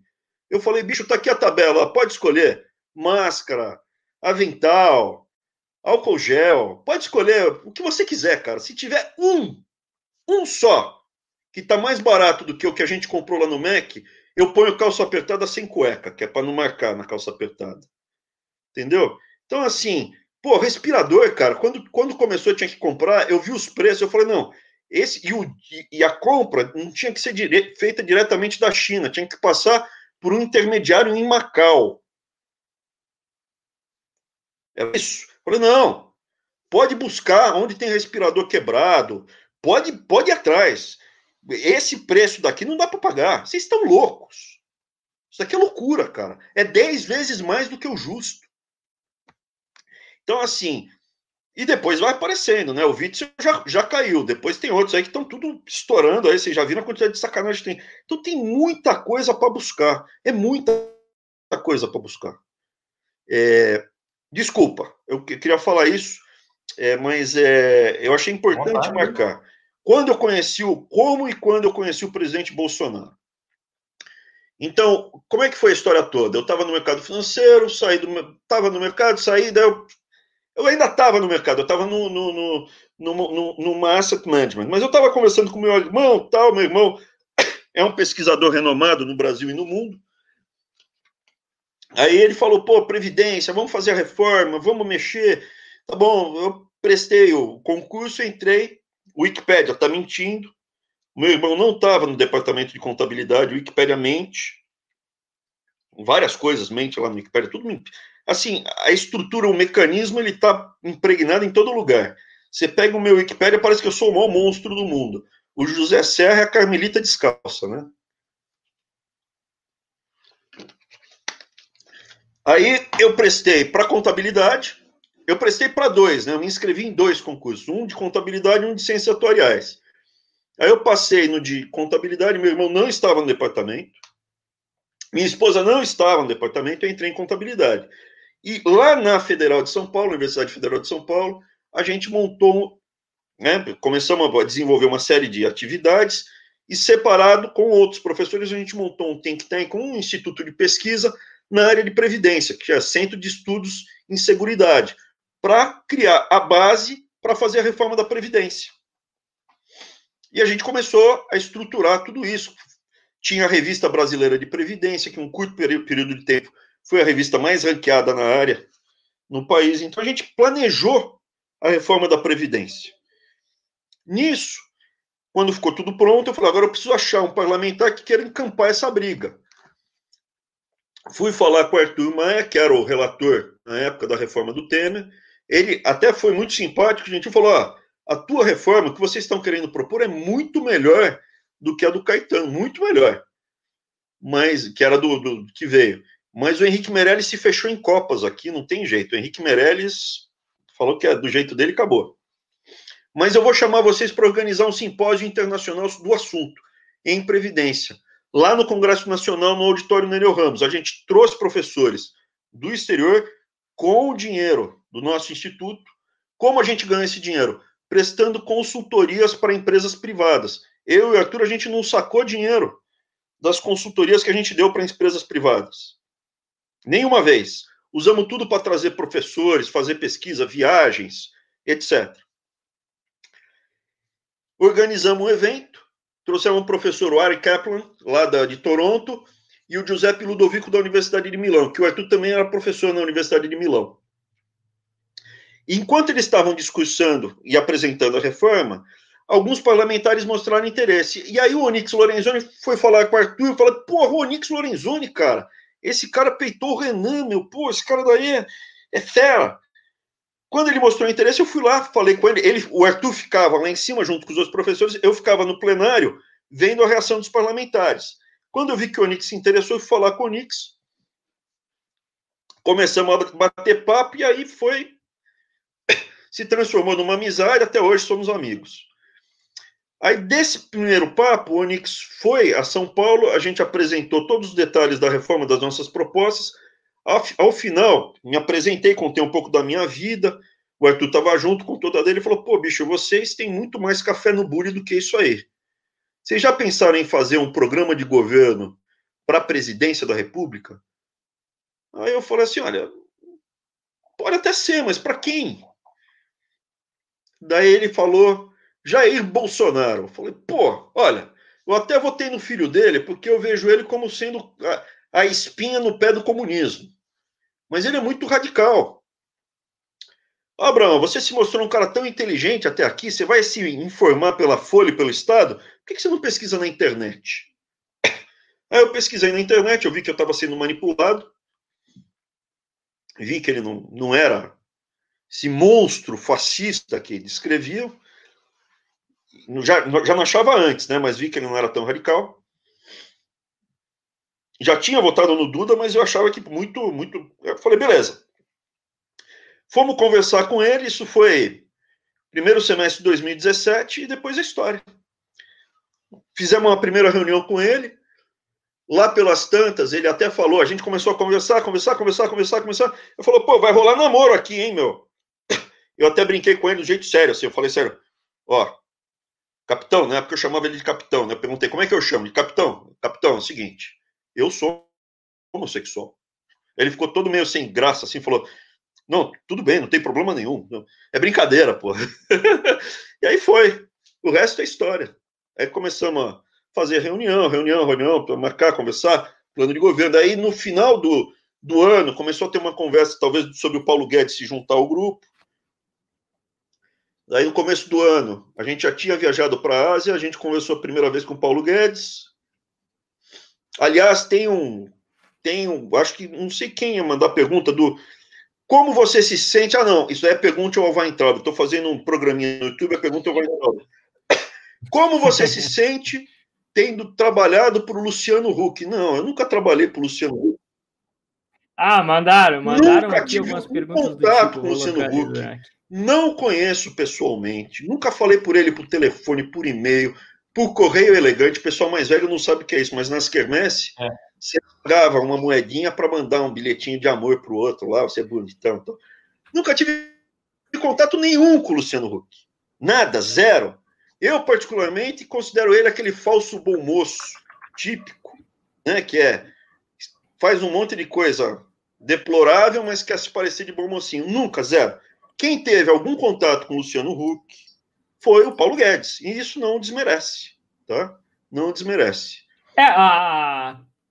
o perfil Carrenares, Carrenares colocou o seguinte: gostaria de saber se é verdade que um dos irmãos Weintraub trabalhou na campanha da Marina Silva em 2014. Em 2014, o Arthur foi chamado para apresentar as ideias de previdência para Marina Silva. Na época, lembra? A campanha era Aécio, que a gente tinha sérias ressalvas, era a Dilma e a Marina. Marina. E na época até falei, Arthur, vamos de Marina, cara. Pô, entre os três, Marina. E Não outra, tem... vai, apres vai apresentar a proposta, a gente quer mais que apresente uma proposta de alguém que seja liberal, né? E aí, na época, quem o Arthur levou lá foi o pesquisador-chefe de Harvard, que era o Larry Bifferman. Foi o Arthur e o Larry Bifferman falar com a Marina, com o Capobianco e com. Tinham mais algumas pessoas. A conversa não teve nenhum radicalismo, não teve nenhum papo errado, não teve nada ruim. Eu acho que o Partido Rede foi ficando mais radical depois, tá? A minha impressão hoje do Partido Rede é um partido radical. Tanto é que o DPVAT está lá, né? Mas na época ela pelo menos estava propondo. Tanto é que na campanha ela foi desconstruída pelo Lula, vocês lembram? Que ela ia tirar o prato de comida da mão do povo para dar para o banqueiro. Uhum. Então, assim, você me perguntar, a Marina é comunista? Ela é de esquerda? Ela é de esquerda. É... Hoje em dia, o Partido Rede, o que, que é? Eu considero bem radical. É, você conversa com gente de esquerda? Eu converso com gente de esquerda se ela não cuspir em mim. Se cuspir brigar, eu não vou conversar. Se, se houver algum interesse do diálogo. Se não, não. Tanto é que quando você pega aí o, o, o Freixo, o Freixo sabe que ele não vai me enrolar. Ele sabe que ele não vai me enrolar. Então eu falo, vem conversar comigo, Freixo, vem. O MEC, vem lá no MEC, várias vezes lá no Congresso. Ele levanta, fala as loucuras dele, Freixo, não sai não. Volta aí. Vem aqui, você falou, você vai me escutar. Tem lá no YouTube isso aí. Várias vezes. Então é isso, a história do, do Luciano Huck é mentira. Faz parte aí dos raios verdes, sei lá o que, que é esse grupo que está batendo na gente. O da Marina é verdade que houve essa apresentação e ela estava encampando a proposta do Arthur, que é basicamente a proposta que a gente apresentou para o Bolsonaro. Essa proposta que foi aprovada, o Arthur era o responsável pela, pela, pela proposta de emenda constitucional. Por isso que, inclusive, quando foi apresentado no dia 1 de janeiro, todo mundo ficou surpreso. Pô, a proposta é boa mesmo. Até a Mira Leitão falou que a proposta era boa. Não teve coragem de falar mal da proposta. Eu só preciso achar aqui para recarregar minha, meu celular, que vai cair daqui a pouco. O meu celular, não, meu, meu notebook. E aí, o que, que aconteceu? É, a proposta estava pronta e tinha, e tinha uma parte que depois acabou sendo derrubada, que foi das contas individuais. Essas contas individuais iam permitir que a classe média tivesse isenção tributária para ter contas individuais para fazer o seu plano de aposentadoria. Mas essa daí a gente não conseguiu, a gente não conseguiu avançar não. Essa daí a gente perdeu. Perdeu por N razões, né? Não foi só por uma, não. Perdeu por várias razões. Achei aqui uma tomada que vai, que vai rolar. E agora o programa virou Tour com Weitraub. Aí nós estamos. não, o programa, o programa de Previdência, daí o que, que aconteceu? A gente mandou para o Congresso com tudo, e ali no Congresso, o, o Rodrigo Maia, outras pessoas não, não aceitaram a parte que acabaria, que geraria as contas individuais porque não seriam fundos de pensão, entendeu? Você não teria as vantagens dos fundos de pensão, entendeu? A pegada? Mas, é, mas justo o Rodrigo Maia, que surpresa, né? Rodrigo Maia é. fazendo uma coisa assim, né? O patriota, patriota ao extremo como ele, né? Realmente. É, total. Então foi a história, a história da Previdência toda é essa. Começou lá atrás. Desculpa, gente. Começou assim lá atrás toda essa discussão. À medida que foi ficando maduro, a gente apresentou. Teve uma conversa prévia ainda com a Marina Silva. Foi quando surgiu a ideia do Arthur da gente prestar o concurso, fazer tudo. Não, eu acho que já estava na Unifesp. E foi desenvolvendo até chegar no. Até chegar. Quando a gente foi para o Congresso apresentar, a gente não ia apresentar para um candidato da presidência, a gente ia apresentar para quem quisesse defender as ideias. Obviamente, eu prefiro que seja o Onyx Lorenzoni do que fosse um outro deputado.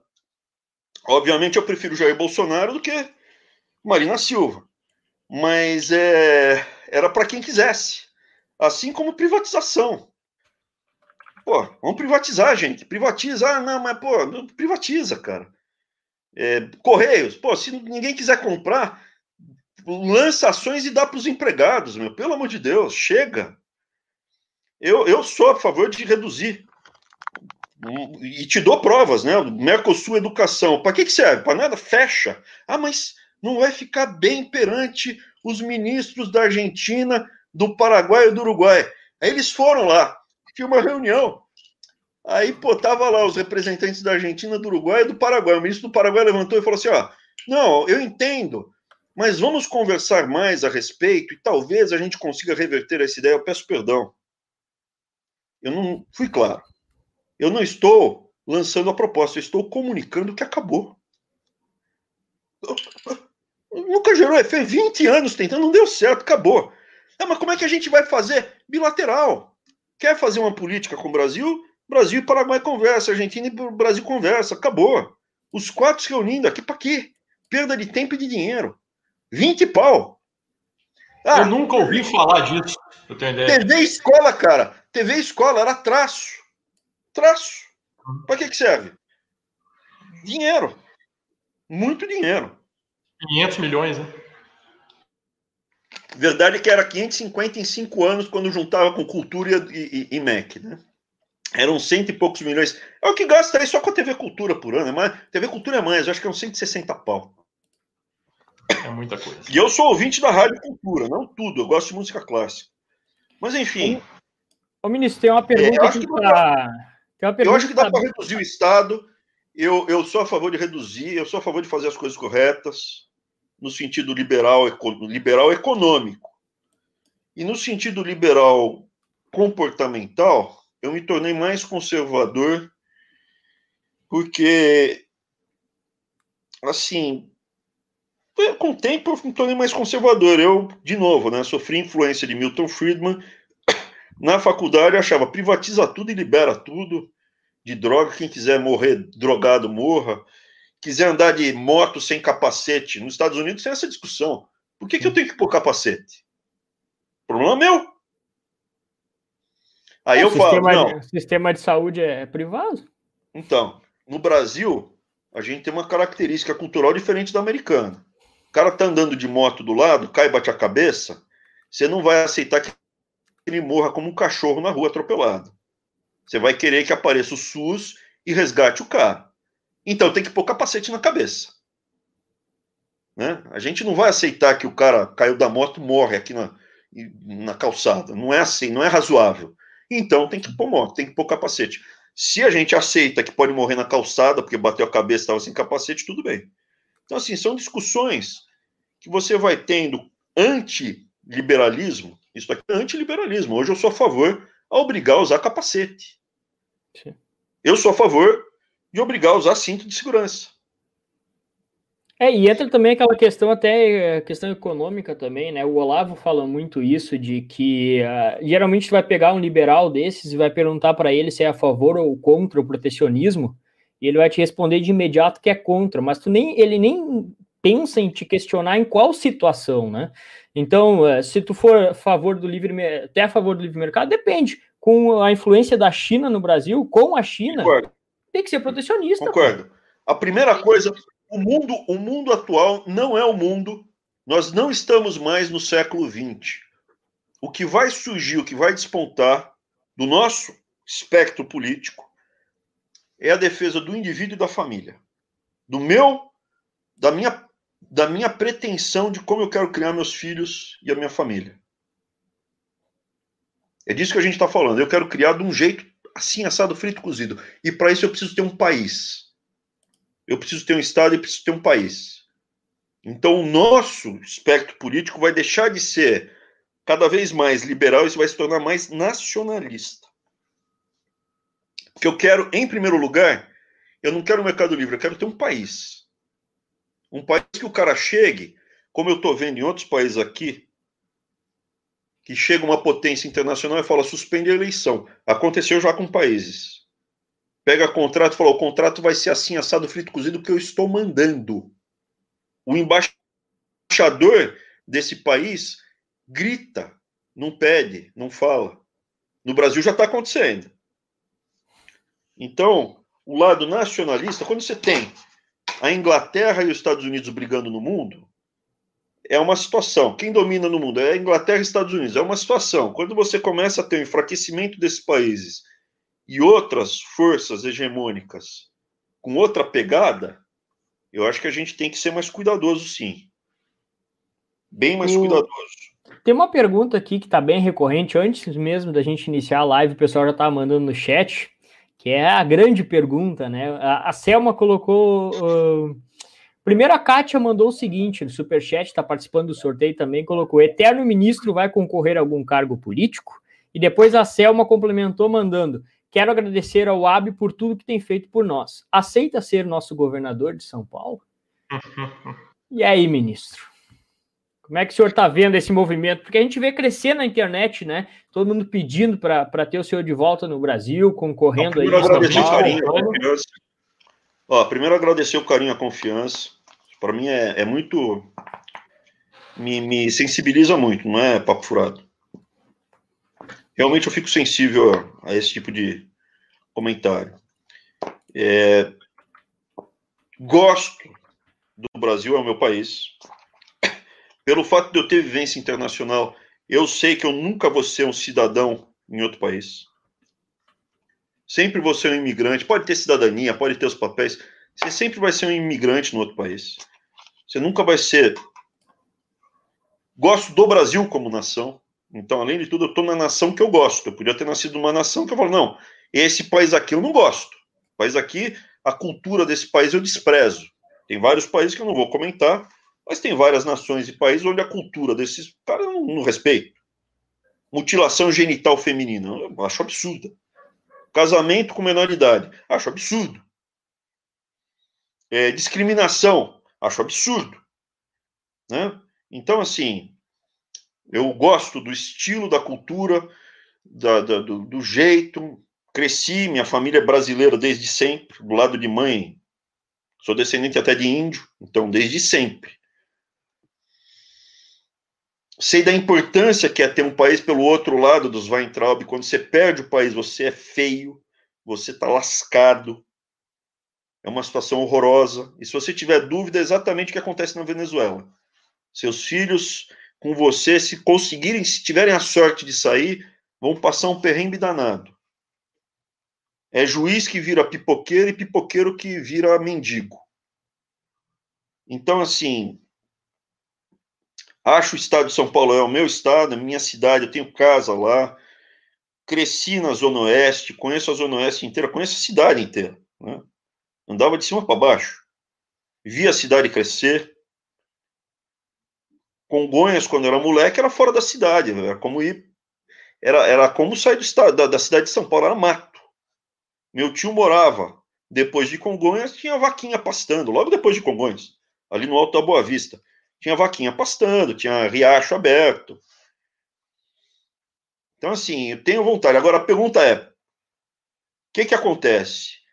Eu, eu, eu nunca tive ninguém político na família, é uma coisa muito nova. Nunca fui filiado a partido nenhum, a entidade nenhuma, uni, nunca participei da, da, da política estudantil. Não tenho tio, avô, primo, pai, filiado, não é que candidato, filiado. E com esse nome, Abraão Weintraub, eu nunca pensei numa coisa dessa. Porque o meu nome parece uma estação de rádio, só tem consoante, não tem vogal, né? Então é difícil.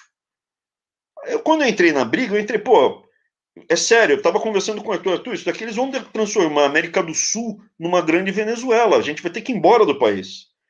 Daí a gente falou, pô, não, se a gente for sair, vamos sair brigando. Vamos pelo menos tentar. E deu certo. E aí, no meio do caminho, o cara que entrou para ser um técnico, era para ser simplesmente um técnico, um secretário executivo, alguém que ia assessorar. Pelo fato de eu ser bocudo, eu virei uma personalidade pública. Eu virei público quando? Quando eu comecei a falar mesmo, isso aqui tá errado, cara. Isso aqui é um absurdo. O cara ganha 30 pau por mês, dá uma aula por semana e tá reclamando, meu. O senhor começou a, falar ainda quando era secretário lá do, no Palácio, né? Falar eu sempre falei. Meu apelido é papel higiênico. Ou eu tô enrolado, ou eu tô no cesto de lixo sujo com cocô, cara. Eu sempre na confusão. Agora, eu virei uma pessoa, eu fiquei conhecido. Ué, primeiro foi quando eu virei ministro mesmo, né? Ali, quando eu fiquei conhecido, foi quando eu virei ministro. Os caras já e largaram aí, matéria pô, que é aluno do Olavo de Carvalho, rapaz, indicado pelo Ministério da Educação. Deixa, deixa, ficar latindo pra lua. Deixa eles ficarem latindo pra lua. Ali é tudo grupo de interesse, cara, muito interesse. Depois, quando você começa a ver por dentro a estrutura do mecanismo, ela é absolutamente asquerosa. É absolutamente asquerosa. São poucas famílias que controlam o Brasil. Debaixo dessas poucas famílias, tem a turma dos serviçais dele, tudo a peso de ouro, que são os mordomos, as governantas deles, né, que ficam ali. Os e a gente, meu, a gente tá ali, ó, no chicote, carregando pega, levando chicotada nas costas e eles arrancando couro. Então, assim, depois que você vê as estruturas, o jeito, a forma como eles vêm, teve uma entidade desses aí, grandes, dessas grandes famílias comunicadoras, que tem uma gráfica que eu recebi uma mensagem, ó, faz aí o contrato que a gente para de bater. Pro Enem. Então é isso, cara. E, essa, e essas mensagens, ô, ministro, elas chegavam claramente assim, ou eles tinham uma, um método para que o senhor não pudesse jogar na mídia? Ninguém, na minha vida, nem no mercado financeiro, ninguém nunca ousou. Eu levei umas duas assim indiretas na minha vida inteira indireta de fazer coisa errada. Mas ninguém nunca ousou chegar para mim e propor uma coisa errada, pelo meu jeitinho. Não tenho nada contra homossexual, mas eu não costumo levar cantada de homossexual. Por quê? Porque o cara bate o olho e sabe que não é minha praia, porra. Entendeu? O outro lado lá, o cara olha para você e fala, aí não vai rolar. Como é que chega a coisa errada? Já chegou coisa errada por, é, né, pela equipe. No mercado financeiro, uma vez vieram me propor uma coisa bem errada. Eu falei, ó, pega a proposta dele e manda ele. Tá? Perdi o cliente. É... Eventualmente aparece, mas normalmente muito raro. Esse daí foi o seguinte: estava um funcionário de carreira público, funcionário público de carreira, participou da reunião e voltou com esse papo. Aí eu falei, tem testemunha? Quem estava na reunião? Peguei os nomes, falei, tem testemunha? Vamos, vamos protocolar, vamos fazer um BO, vamos sei lá, lá. Aí todo mundo fica com medo. Por quê? Porque o funcionário público, quando é honesto, ele tem uma perspectiva de passar no. Aquilo que eu falei, o cara que está lá em alto cargo, ou tem uma carreira em Brasília há 20 anos, ele conviveu com muita coisa errada. Então ele não quer comprar essas brigas. Essa que é a verdade. Eu não estou em Brasília, não moro em Brasília, eu tenho minha vida, tenho meu patrimônio. Se o Brasil virar Venezuela, graças a Deus, acho que eles não me pegam. Eu vou estar tá fora. Não vou comer pombo, virar lata de lixo, para buscar resto de comida. Não vai acontecer isso comigo. Agora, o funcionário público está lá, quer ficar, faltam só mais 15 anos para me aposentar. não quero comprar essa briga, não quero, não quero, não quero. Então, quando eu falei, vamos lá protocolar, vamos meter processo, ele falou, não, não, eu não vou ser testemunha disso aí, não, tô fora. Por isso que eu não falo o nome. Se eu tivesse, eu falo, ó, eu ganhei um processinho contra o PT, tá? Já tá lá, processo, é conhecido, tá tudo certinho lá, viu? Tá liberado, tá no Twitter, todo mundo já pode falar o que eu falei. Ó, Ganhou um processinho aqui contra o Iago Multavão, presidente da Uni, tá? Já... Esse daí eu não posso. Por quê? Porque não tinha testemunha. As testemunhas se pelaram, ficaram com medo, ficaram fora. Fala quanto, a ser governador, quanto a ser governador do estado? Então, voltando, respondendo, na lata. É tudo muito recente para mim. Foi tudo muito recente para mim. Vamos, vamos ser bem claro, como eu, bem, bem direto e reto, como eu sempre sou. Eu tive sucesso profissional e pegar um rabo de foguete desse é um estresse danado. Você pega a foto minha quando eu assumi no MEC e agora estou bem mais grisalho. Aqui não tinha fio branco, né? Perdi um pouco de cabelo, foi puxado. Ah, mas o salário é maravilhoso. Não é ruim o salário, é bom o salário. Para um brasileiro médio é maravilhoso. Mas, por exemplo, uma grande parte do salário gasta com advogado, com segurança, com mudança para Brasília. Né? Como eu assinei minhas cartas de, de, de, de, de renúncia, tive que pagar a mudança. Então, assim, eu perdi dinheiro em Brasília. Fora o custo de oportunidade, que eu podia estar fazendo negócio, consultoria, etc. Detalhe: as consultorias do instituto que a gente fez, quando a gente entrou na campanha, antes de anunciar, a gente parou de prospectar cliente.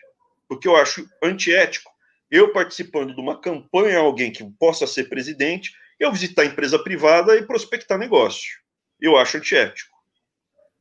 Tem muita gente que continua prospectando negócio nas empresas familiares, mesmo sendo até governador. Já sabe de quem eu estou falando.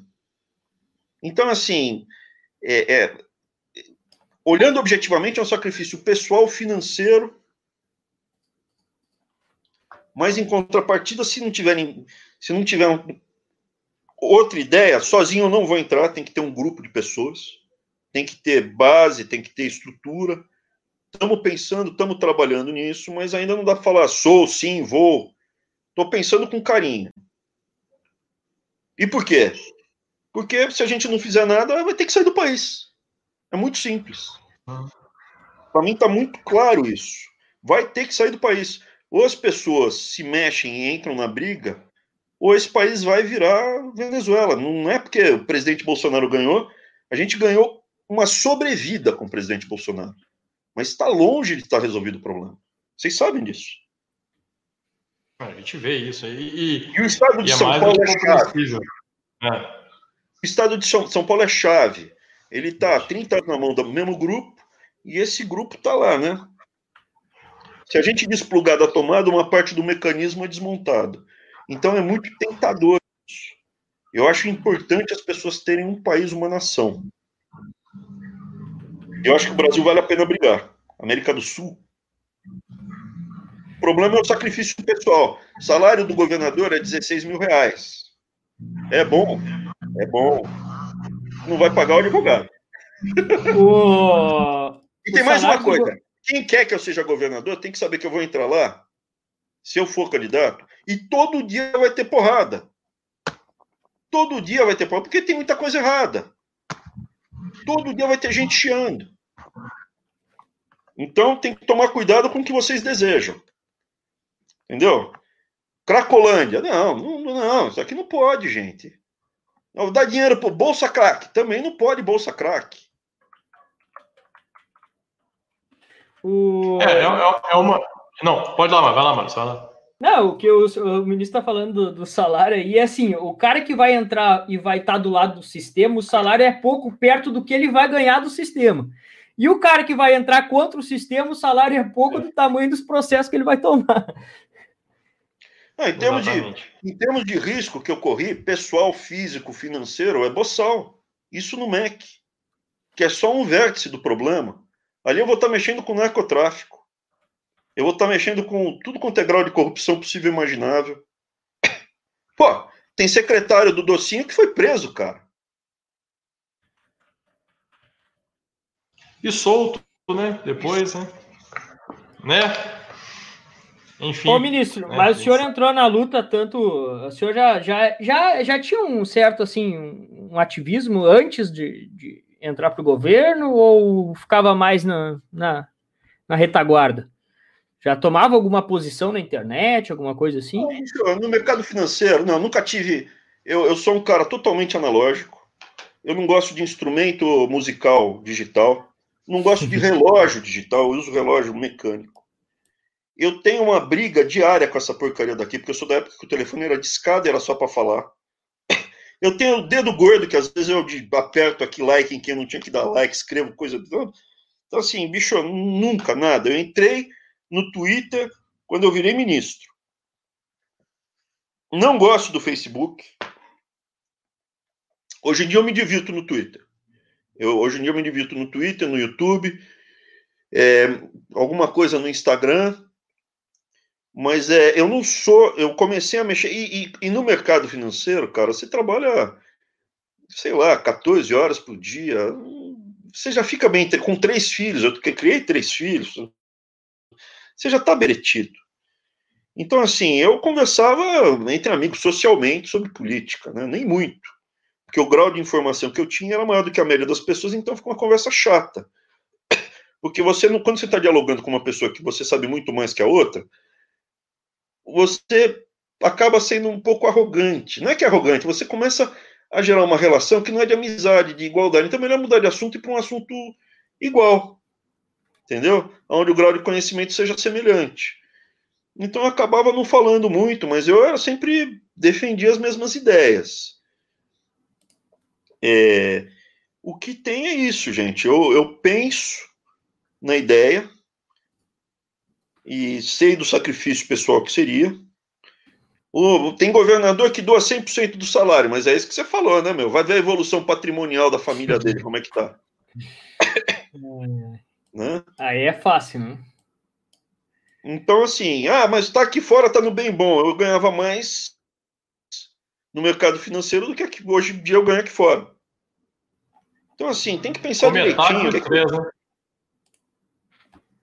Exato. Não, o estresse no mercado é grande. Eu passei por perrengues grandes. Não, sim, mas eu, eu creio que não no nível. Né, ah, do, não. Do, eu, não tive que ser um país. Exatamente. Não, eu não tive, que, eu não, tive não, não, recebi ameaça de ser preso, nunca. Exatamente. Eu, Nesse sentido que eu tô falando, é. Jogaram, nunca jogaram coisa dentro da minha casa. Como eu estava lá à noite, jogaram coisa dentro da minha casa, num apartamento funcional. Meus filhos nunca foram ameaçados. Os celulares dos meus filhos não foram invadidos. Não houve ameaça de aprender celular. Pô, não, óbvio que não. Mas fala assim, vai ser governador, como é que vai ser? Vai ser pior. Né? Mas eu Exatamente. penso, eu, como eu falei, eu, eu fico tentado por várias razões. Eu fico tenta, muito tentado. É, e o problema assim, todo é que o problema todo que a gente vê, né, e que o, por exemplo, até o, o, governo Bolsonaro como um todo sofre, é que a gente não tem uma sociedade civil organizada, a gente não tem grupos muito bem organizados aí com uma tradição, tá tudo se formando muito. Então, às vezes, tu olha para um lado, a esquerda tem é, 200 anos de tradição, de organização, os caras estão aí é, com muito tempo formando as, essas milícias, as instituições que atacam, que estão ali para defender, que estão ali para tudo, para o que deve é, e nós não temos essa, esses grupos ainda organizados, então o senhor vai entrar na briga. Às vezes é muito fácil a gente dizer, não, tem que ser corajoso, vai lá e entra, mas depois eu vou para minha casa e durmo tranquilo. Não, veja, o que eu falo de, de entrar na briga é o seguinte: como é que é o meu, a minha cabeça? Como funciona a minha cabeça? É, vamos fazer a reforma da Previdência no Brasil? Vamos. Ah, por quê? O que, que você ganhou com isso? Nada. Mas por quê? Intelectualmente, desafio intelectual, história de vida, diversão. Foi muito legal. Foi muito satis... Deu muita satisfação. Mas como é que foi feita? Por que, que essa reforma da Previdência deu certo e as outras anteriores não? Estratégia, técnica, costura. Evidentemente, pô, Paulo Guedes do lado, defendendo, fazendo, articulando, já estava maduro. Então, assim, se for para entrar tem que entrar com uma estrutura que permita ganhar o jogo. É isso que eu estou falando. Pô, desde 95 estavam tentando fazer a reforma da Previdência. Dá para fazer a reforma da Previdência? Dá. Como? Por exemplo, a gente estava num grupo que não vazou absolutamente nada da proposta até o dia que ela foi protocolada no Congresso. Por quê? Porque no momento que vaza, os burocratas de Brasília começam a tentar destruir. As reformas anteriores elas já chegavam enfraquecidas ao Congresso. Isso a gente planejou antes, pensou antes, estruturou antes a estratégia. Quando entregamos no Congresso, a reforma estava forte e robusta a ponto de ela poder ser desidratada. Ela podia ter sido muito legal se a gente tivesse colocado isso daí das contas individuais. Mas, enfim, são, são, são outros 500, isso é uma história muito longa.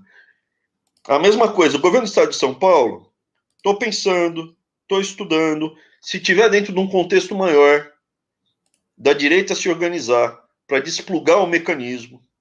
O mecanismo é muito mais profundo do que a gente possa imaginar.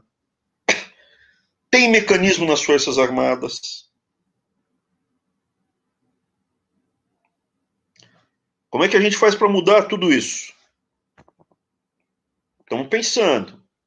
Se a gente achar a solução, eu e o Arthur, a gente entra na briga. Se mais gente topar entrar. É isso que eu estou falando. Qual o meu papel nessa briga? Pode ser de governador? Pode. Pode ser de senador? Pode. O Arthur pode ser senador? Pode. Mas tem que fazer sentido no contexto de ganhar a briga. E não de ser pelo ser. Por quê? Se for para ser governador, eu não vou roubar. E para ganhar 16 pós só para ter encheção de saco, não vale a pena. É isso que eu estou falando. E ser senador é legal? É bom, senador é, senador é melhor do que é, deputado, e senador é melhor, uma vida mais mansa e ganha mais do que governador. Se não vai roubar, é melhor ser. E você que é maciota, deputado e senador, é melhor. Entrão na briga é para ganhar o jogo. Não me atrai o salário de deputado e senador, é isso que eu ia falar. E não estou sendo arrogante aqui. Para mim não interessa. Para mim, interessa entrar no jogo para mudar o país. Por quê? Porque é importante ter um país, uma nação, uma civilização. Aí sim.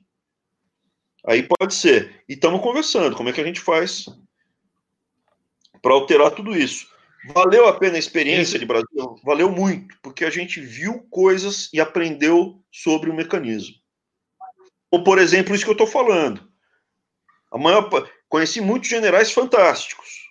Show de bola mas o mecanismo está dentro de uma parte dos generais, a ponto de tinha um general que tem uma doença grave e ele foi ser homenageado. E eu tenho apreço por esse general. Eu fui a essa homenagem dele.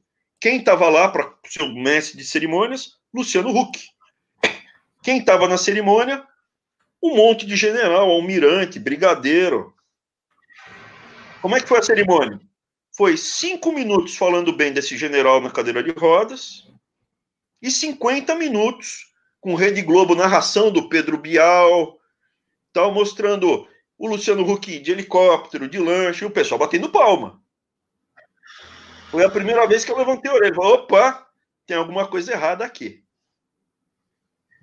Luciano Huck, para mim, faz parte. Ele é um, um, desse, um, um desses assessores dessas famílias dominantes do Brasil. Então, foi importante ter ido para Brasília para ver tudo isso? Foi. Bom, mas você não sabia disso? Não, porque eu, Brasília, como economista-chefe, ou como pessoa ligada ao mercado financeiro. Mas uma coisa é você estar tá no restaurante e almoçar nesse restaurante durante 10 anos. Ou durante 10 anos, eu comia nesse restaurante quatro vezes por semana. Eu conheço bem o restaurante. A outra coisa é trabalhar um ano na cozinha do restaurante. E foi isso que aconteceu. Foi importante. Ô, ministro, daí o pessoal tá mandou mais alguns agradecimentos aqui, tá? A Maed mandou um oi, também está participando do sorteio. O José colocou uh, que o Brasil precisa muito de você. Uh, a Selma colocou Deus te abençoe e a sua a linda família. Nós. A todos nós. A Angélica uh, comentou novamente, colocou nosso eterno ministro. Tem uma turminha que se reúne todas as sextas-feiras com a coordenação do Henrique Oliveira, onde sempre lamentamos sua falta. Aparece um dia por Obrigado, lá. Henrique. Uh, a Lu colocou o seguinte: uh, vai em Traub me representa, batendo de frente com esquerdopatas todos os dias. Uh, a Renata colocou: eu, por mim, botava esses vagabundos na cadeia. Ministro, é, não nos abandone, precisamos muito do seu apoio nessa guerra cultural. Beijos para sua simpatia, Dani. Obrigado, Dani. É... Aí depois tem algumas outras perguntinhas que é, são aquelas perguntinhas mais complicadinhas, né? São coisas assim, por exemplo, o Jorge mandou o seguinte: por que o ex-ministro não acabou com o Enem? Vamos lá. O Enem ele, se você acabar com o Enem, você vai gerar uma concentração de mercado absurda. Por quê? Porque se você. É, uma pessoa normal não vai fazer 20 vestibulares. Vai fazer alguns vestibulares. Quanto mais pobre, menos recursos você tiver, você vai fazer menos vestibulares. Aonde você vai fazer a maioria dos seus vestibulares?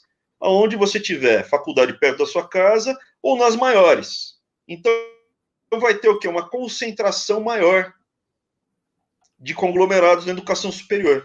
Quando você faz o Enem, você permite uma pessoa fazer um vestibular só e depois escolher em universidades pequenas, grandes, faculdades, tal, onde quer estudar. Então aumenta o quê?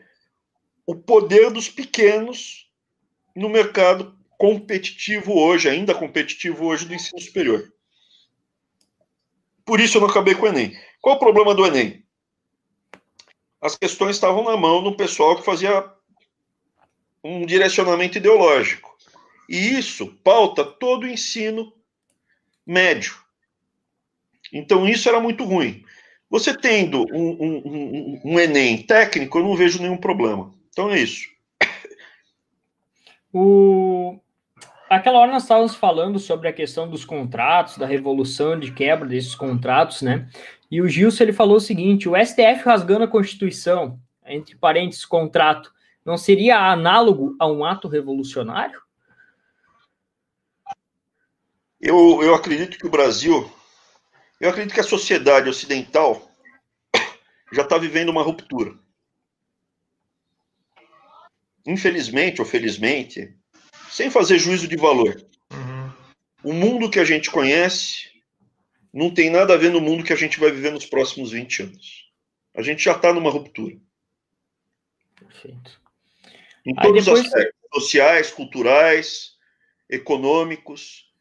E como a gente vai reconstruir, ou como a gente vai recriar o ambiente que a gente vai é, viver. Eu quero o máximo de liberdade possível para mim e para minha família. Que a gente possa viver dentro dos nossos valores. Então tem uns caras que chegam, o que, que você vai fazer pelos nossos filhos? Nada, eu limpei a bunda dos meus, limpe a, a bunda dos seus. Eu, eu acho dar, que esse, eu acho que isso vai dar precisa... condições máximas possíveis para você fazer o seu melhor. Porque eu acredito que quanto mais pessoas habilitadas, quanto mais classe média a gente tiver, mais difícil vai ser para minha família ser dominada junto com a sua. Isso e aí nós todos juntos lutando poderemos manter a nossa liberdade. Agora, se você vai se encostar, vai ficar vendo Faustão ou Big Brother, eu não vou limpar a bunda do seu filho nunca, cara. É, e se ficarem esperando que a mudança venha de, venha de cima, é exatamente o que o sistema quer. O sistema quer que a gente fique dependente dele. Então nós precisamos entender que a mudança tem que partir de nós, dentro da nossa casa, nós fazemos a nossa parte. A imagem que você tem que ter de mim não é como o, o, o se eu topar ser esse líder, tá, a tá imagem. Tá Perdão? Sim. Eu topar ser esse líder, que muita gente tem pedido para eu ser no Twitter, entrar para ser líder, porque até que eu não sou político, eu não sou líder. Eu fui um técnico que ganhou visibilidade nacional, só isso. Eu nunca falei, votem em mim. Nunca. Nunca fui filiado a porra nenhuma. Se eu topasse esse líder, como é que vai ser o líder Abraão Weintraub ou o líder Arthur Weintraub? Ah, ele vai ser o Hércules, que vai matar todo o exército inimigo com seu tacape gigante. Eu vou ser o Sansão, que vai derrubar. Não, bicho. Eu vou ser aquele cara no exército continental americano que vai pegar a bandeira e pode ir na frente com a bandeira.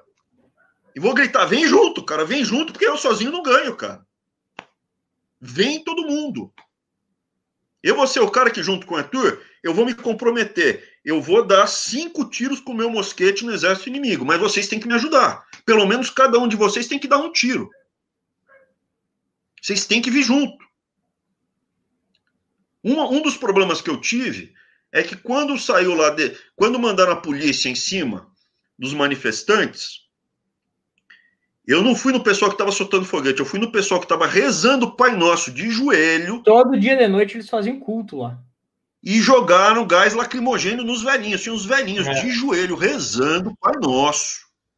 e jogaram gás lacrimogêneo. No dia seguinte, eu fui, passei na padaria, comprei um monte de pão com queijo, fiz um monte de sanduíche, levei suco e fui lá falar: pô, bicho, porra, isso tudo que se fizeram com você não se faz. Isso é, eu topo ir na frente, mas, pô, sozinho não, negão. Aí não dá. E a gente, né, Henrique, a gente percebeu que é, isso aqui é um agradecimento. é um grande até, problema.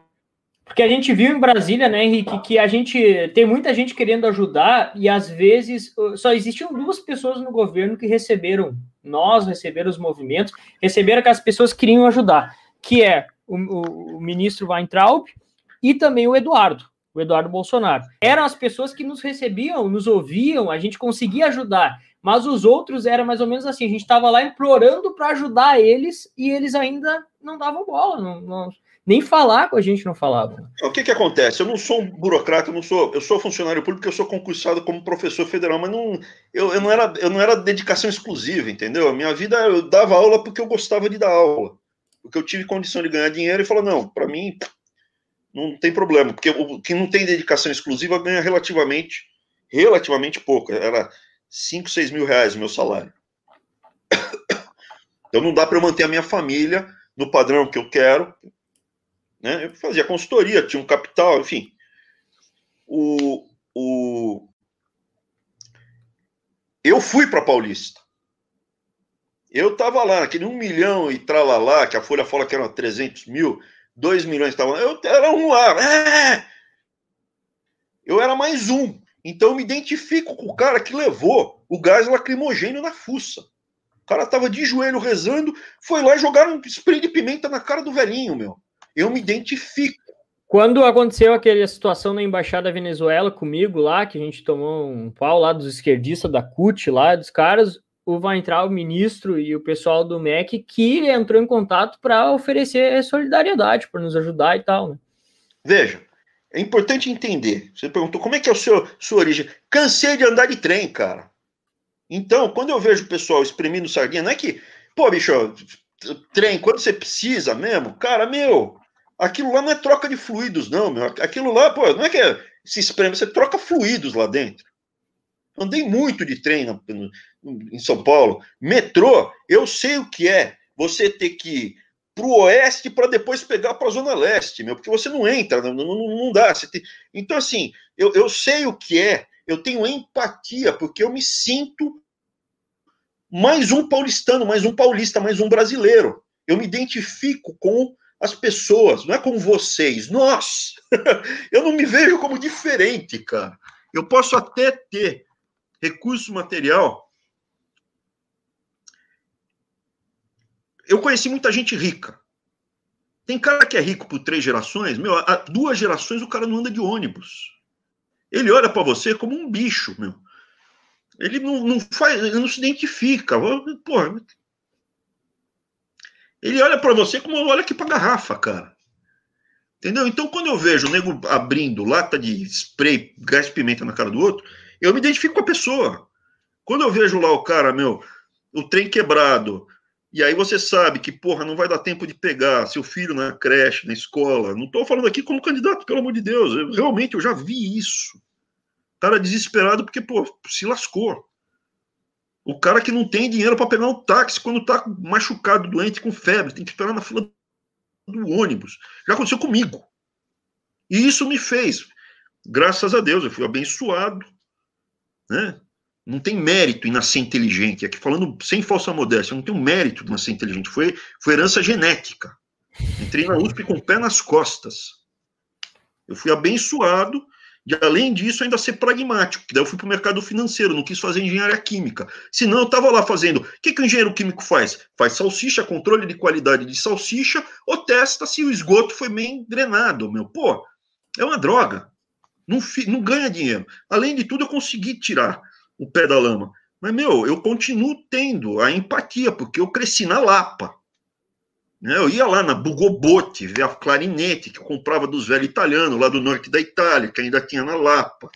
A rua, depois tinha a Rua Tito, ia no metrô, a estação Mercado da Lapa, eu vi o pessoal, andava no meio. No Natal, ajudava o meu avô, meu avô tinha marcenaria. Então, assim, cara. Meu, meu pai, meu pai é marceneiro também. Que é o classe média típico. É o classe média típico. O cara tem um ofício, ele tem renda, ele não é um coitado, seu pai. Qualquer lugar do mundo, seu pai tem condição de sustentar a família dele, porque ele tem um ofício. Ele tem mais condição. Se o Brasil virar Venezuela e ele tiver que sair, todo mundo tiver que sair do país, o teu pai está em melhor situação do que um advogado. No dia seguinte, o seu pai está recebendo um salário, ou ele está fazendo um trabalho e sendo remunerado por ele. O advogado brasileiro, não. Então, assim, cara, é, é, se você me pergunta quem, como é, eu me identifico, é óbvio que eu me identifico com vocês. Por que, que eu falava, bicho, o que, que eu posso te ajudar? Porque eu me vejo no seu lugar. Você não pensa, eu não, não consigo. Minha, minha... Fala, desculpa. Fala, Henrique, fala aí. Internet do Henrique tá um pouco. Não, não, eu só ia falar realmente que a minha, a minha internet ela ficou muito instável aqui agora nos últimos, nos últimos minutos, então eu até não consegui é, é, acompanhar uma parte aqui, nem, nem, nem falar com vocês, mas é, é, é, muito importante e a gente sente essa proximidade mesmo do, do, do ministro, igual o Maurício falou, porque é impressionante, às vezes você, você quer simplesmente ajudar. Você não sabe até que ponto já é até um reflexo condicionado das pessoas que estão lá, que acham que aquele que está chegando para conversar está querendo alguma coisa em troca, né? até mesmo porque o jogo lá é, é complicado, né? mas ao mesmo tempo há uma falta, é, não há muita abertura para quem quer chegar e ajudar. Falou, olha, é como o Maurício falou, gente, nós estamos aqui querendo ajudar, nós não estamos querendo nada em troca, a gente quer ver não o que a gente pode fazer, né? Me defende, quando baterem, defende, você já defende. Ó? Basicamente é? isso. Eu, eu vou dar um exemplo. Eu, eu cansei de ter que ou me locomover de bicicleta ou a pé em São Paulo. Por quê? Porque teve uma época em São Paulo que o ônibus, a Erundina entrou, né? As maravilhas, Erundina, maravilhosa. Eu lembro do, da época dos ônibus da Erundina, no começo do mandato dela, o ônibus nem parava no ponto. Ia nego pendurado no, no para... Entra na internet e digita ônibus Erundina. Você vai ver o nego pendurado no para-choque de trás. Fala, não, mesmo para um adolescente que gostava de emoção e aventura, era, né? Eu falei, não, isso aqui vai dar merda. Desculpa no francês, mas não, aqui tá perigoso demais. Eu andava de bicicleta em São Paulo, na época que não tinha ciclovia, fui atropelado. É, andava a pé, não tinha ônibus. Então, assim, quando eu falo, ah, porque a Erundina. Eu lembro da Erundina. Eu lembro do que ela fez na prefeitura. Ah, quem tem, gosta, é cara da Vila Madalena que acha bonito o socialismo e não tem idade para lembrar de como é que era. Ônibus na época da Erundina, pô. Ah, mas você gosta do Maluf? Lógico que não. Droga. Eu lembro da polícia do Maluf. Polícia do Maluf não tinha gasolina no carro. Não tinha bala no revólver. Pneu careca. Naqueles fusquinhas velhos que tinha. Uma droga. Então eu tenho empatia. O que que dá para fazer? Não sei, estou pensando. Se, se, a gente achar a solução, eu e o Arthur, a gente vai comunicar. A gente está pensando agora. Resumidamente é isso. Agradeço a intenção de ajudar. Saibam que a gente é alvo. Eu sou eu e o Arthur, a gente é alvo por quê? Porque o pessoal, a Tigrada, o mecanismo já identificou que a gente tem potencial. A gente juntou um capital, entre aspas, político. A gente tem um potencial de aparecer e conduzir. Então a gente vira alvo deles. Muito. Eu ainda sou alvo. Os caras podem me canetar e falar, ó, perdeu todos os direitos políticos até 2050. Pode? Não muda de roupa para fazer isso, né? Porque segurança jurídica, é verdade que hoje no Brasil, segurança jurídica aqui é um negócio que não existe. Olhando né? em perspectiva tá histórica, olhando em perspectiva histórica, a classe dominante que acaba com todas as válvulas de escape, ou mata completamente a oposição, a gente caminha para uma ditadura lá Venezuela, Cuba, ou cai. E cai feio, não cai bonito. Então, esse caminho de radicalizar do outro lado, beleza, vão tirar o Abraão do jogo. O Abraão respeita o contrato e segue os processos, os protocolos e conversa. Eu converso, Marina, sigo as leis, ipsis literis, ipsis verbis, sem criar, sem as invenções, ao pé da letra e sou previsível. 30 anos junto com a minha mesma mulher, três filhos, trabalhei 18 anos no mesmo lugar, privado, professor sete anos, é previsível. Inviabiliza o Abraão. Vai aparecer alguém mais radical. E depois outro mais radical. E depois outro mais radical até o ponto que estoura. Então, esse é o caminho. Historicamente, é isso. Se o lado de lá do mecanismo radicalizar, pode ser que vire Venezuela. Quando vira Venezuela, não é todo mundo que está no topo que fica, porque entre eles briga. Na União Soviética, quem uhum. apertou o regime, uma parte foi morta. Pô, mas eu ajudei você sim. Agora eu vou te cortar. Não preciso mais. Uma parte desse, desse pessoal que está no topo, se o mecanismo ganhar, vai se, se lascar. Eu acho que a sua professora vai se lascar se o mecanismo ganhar. Ela vai ser expurgada Pensa em algum momento. Então, uhum. assim, olhando o que eu peço, eu peço que vocês continuem nos defendendo, por quê? Porque o mecanismo viu que eu e o Arthur nós temos potencial de conduzir. E falo, não peço nada por enquanto, porque a gente ainda não achou, o plano não está montado. Estamos pensando nisso com carinho. Tem pouca coisa em jogo. Estamos pensando nisso ah, com carinho. É. Tá bom? Era isso, gente. Ó, é, tá ficando tarde, já passamos de horas. duas horas aí, olha aí, o papo é muito bom, vai rápido. Pessoal, é, então é, a gente vai... Para mim tá bem tarde. Que horas é aí agora, ministro? Eu não posso falar porque daí vocês vão saber que país que eu tô. por enquanto eu não estou ah. querendo revelar Quando eu posso revelar oh. em que país eu tô, eu falo. Eu falo. Por exemplo, estou na hum. Colômbia. Sim. Nesse daqui, em particular, eu não quero revelar onde eu tô. Beleza. Vamos deixar não é, quieto. Não é, não é na Venezuela, nem na Coreia do Norte, nem na Suíça. Não, tá? não tenho conta na Suíça. Não, tem, não tenho nenhum vínculo com a Coreia do Norte, com Cuba nem com a Venezuela. Não, para, para, para aí um pouquinho, mas a. Como... E essa história da Capitu ser comunista e ter ido para os Estados Unidos? Tinha que ter levado ela para Cuba, pô. É então, é verdade, para Cuba. Sabe, quando eu comecei com a brincadeira, eu achei engraçado. Depois eu me arrependi. Hoje em dia, o que, que acontece? Hoje em dia, eu vejo esse pessoal é, quase como nazista, né, meu? Quase como nazista. Então, imagina o seguinte, eu estou brincando aqui, tirando o céu, que é bom, você não ter medo do teu inimigo. Ai, mas ele não é um adversário político, não, o comunista é meu inimigo. O comunista não é meu adversário político, é meu hum. inimigo. Isso aí. E aí você, quando brinca, quando você zoa, você tira o medo. O, o, o humor é um, um instrumento de defesa do mais fraco contra o mais forte. Por isso que toda ditadura acaba com humor. Por isso que as peças de Aristófanes foram queimadas. Aristófanes não pode, que era a comédia grega. Sobrou Mas só sete. Acabamos de ler as obras completas que estão disponíveis lá no, no MBC. Do Aristófanes? Isso aí. É uma delícia, é um livrinho curtinho, rapidinho. Uhum. Agora, eu uso o humor muito, como vocês já devem ter sentido, como um instrumento de ataque. Quando você dá uma porrada bem dada no humor, você desmonta a pessoa. Só que quando eu falava que a Capitu era comunistinha, eu achava engraçado. Mas imagina o seguinte: a Capitu é nazistinha, ela é nazista. Ah, é a nazista. Levanta a patinha dela e é faz é Levanta a patinha dela para ela fazer High Hitler. Entendeu? Eu, eu ainda acho engraçadinho, ainda brinco, mas se você notar, eu parei de falar que ela era comunistinha, por quê? Imagina o seguinte, pô, não é o caso da minha família. Minha família, os Weintraub não foram exterminados pelos comunistas. Mas imagina uma família que foi exterminada pelos comunistas. E eu brincando muito... que a minha cachorrinha. Então, tem muito mais tem muito mais famílias que foram exterminadas pelo comunismo do que pelo nazismo. Que pelo claro, nazismo. os dois são horríveis, mas essa é a realidade. O nazismo, o, nazismo, ele, o nazismo ele foi mais eficiente, entre aspas, no contexto da sua frieza.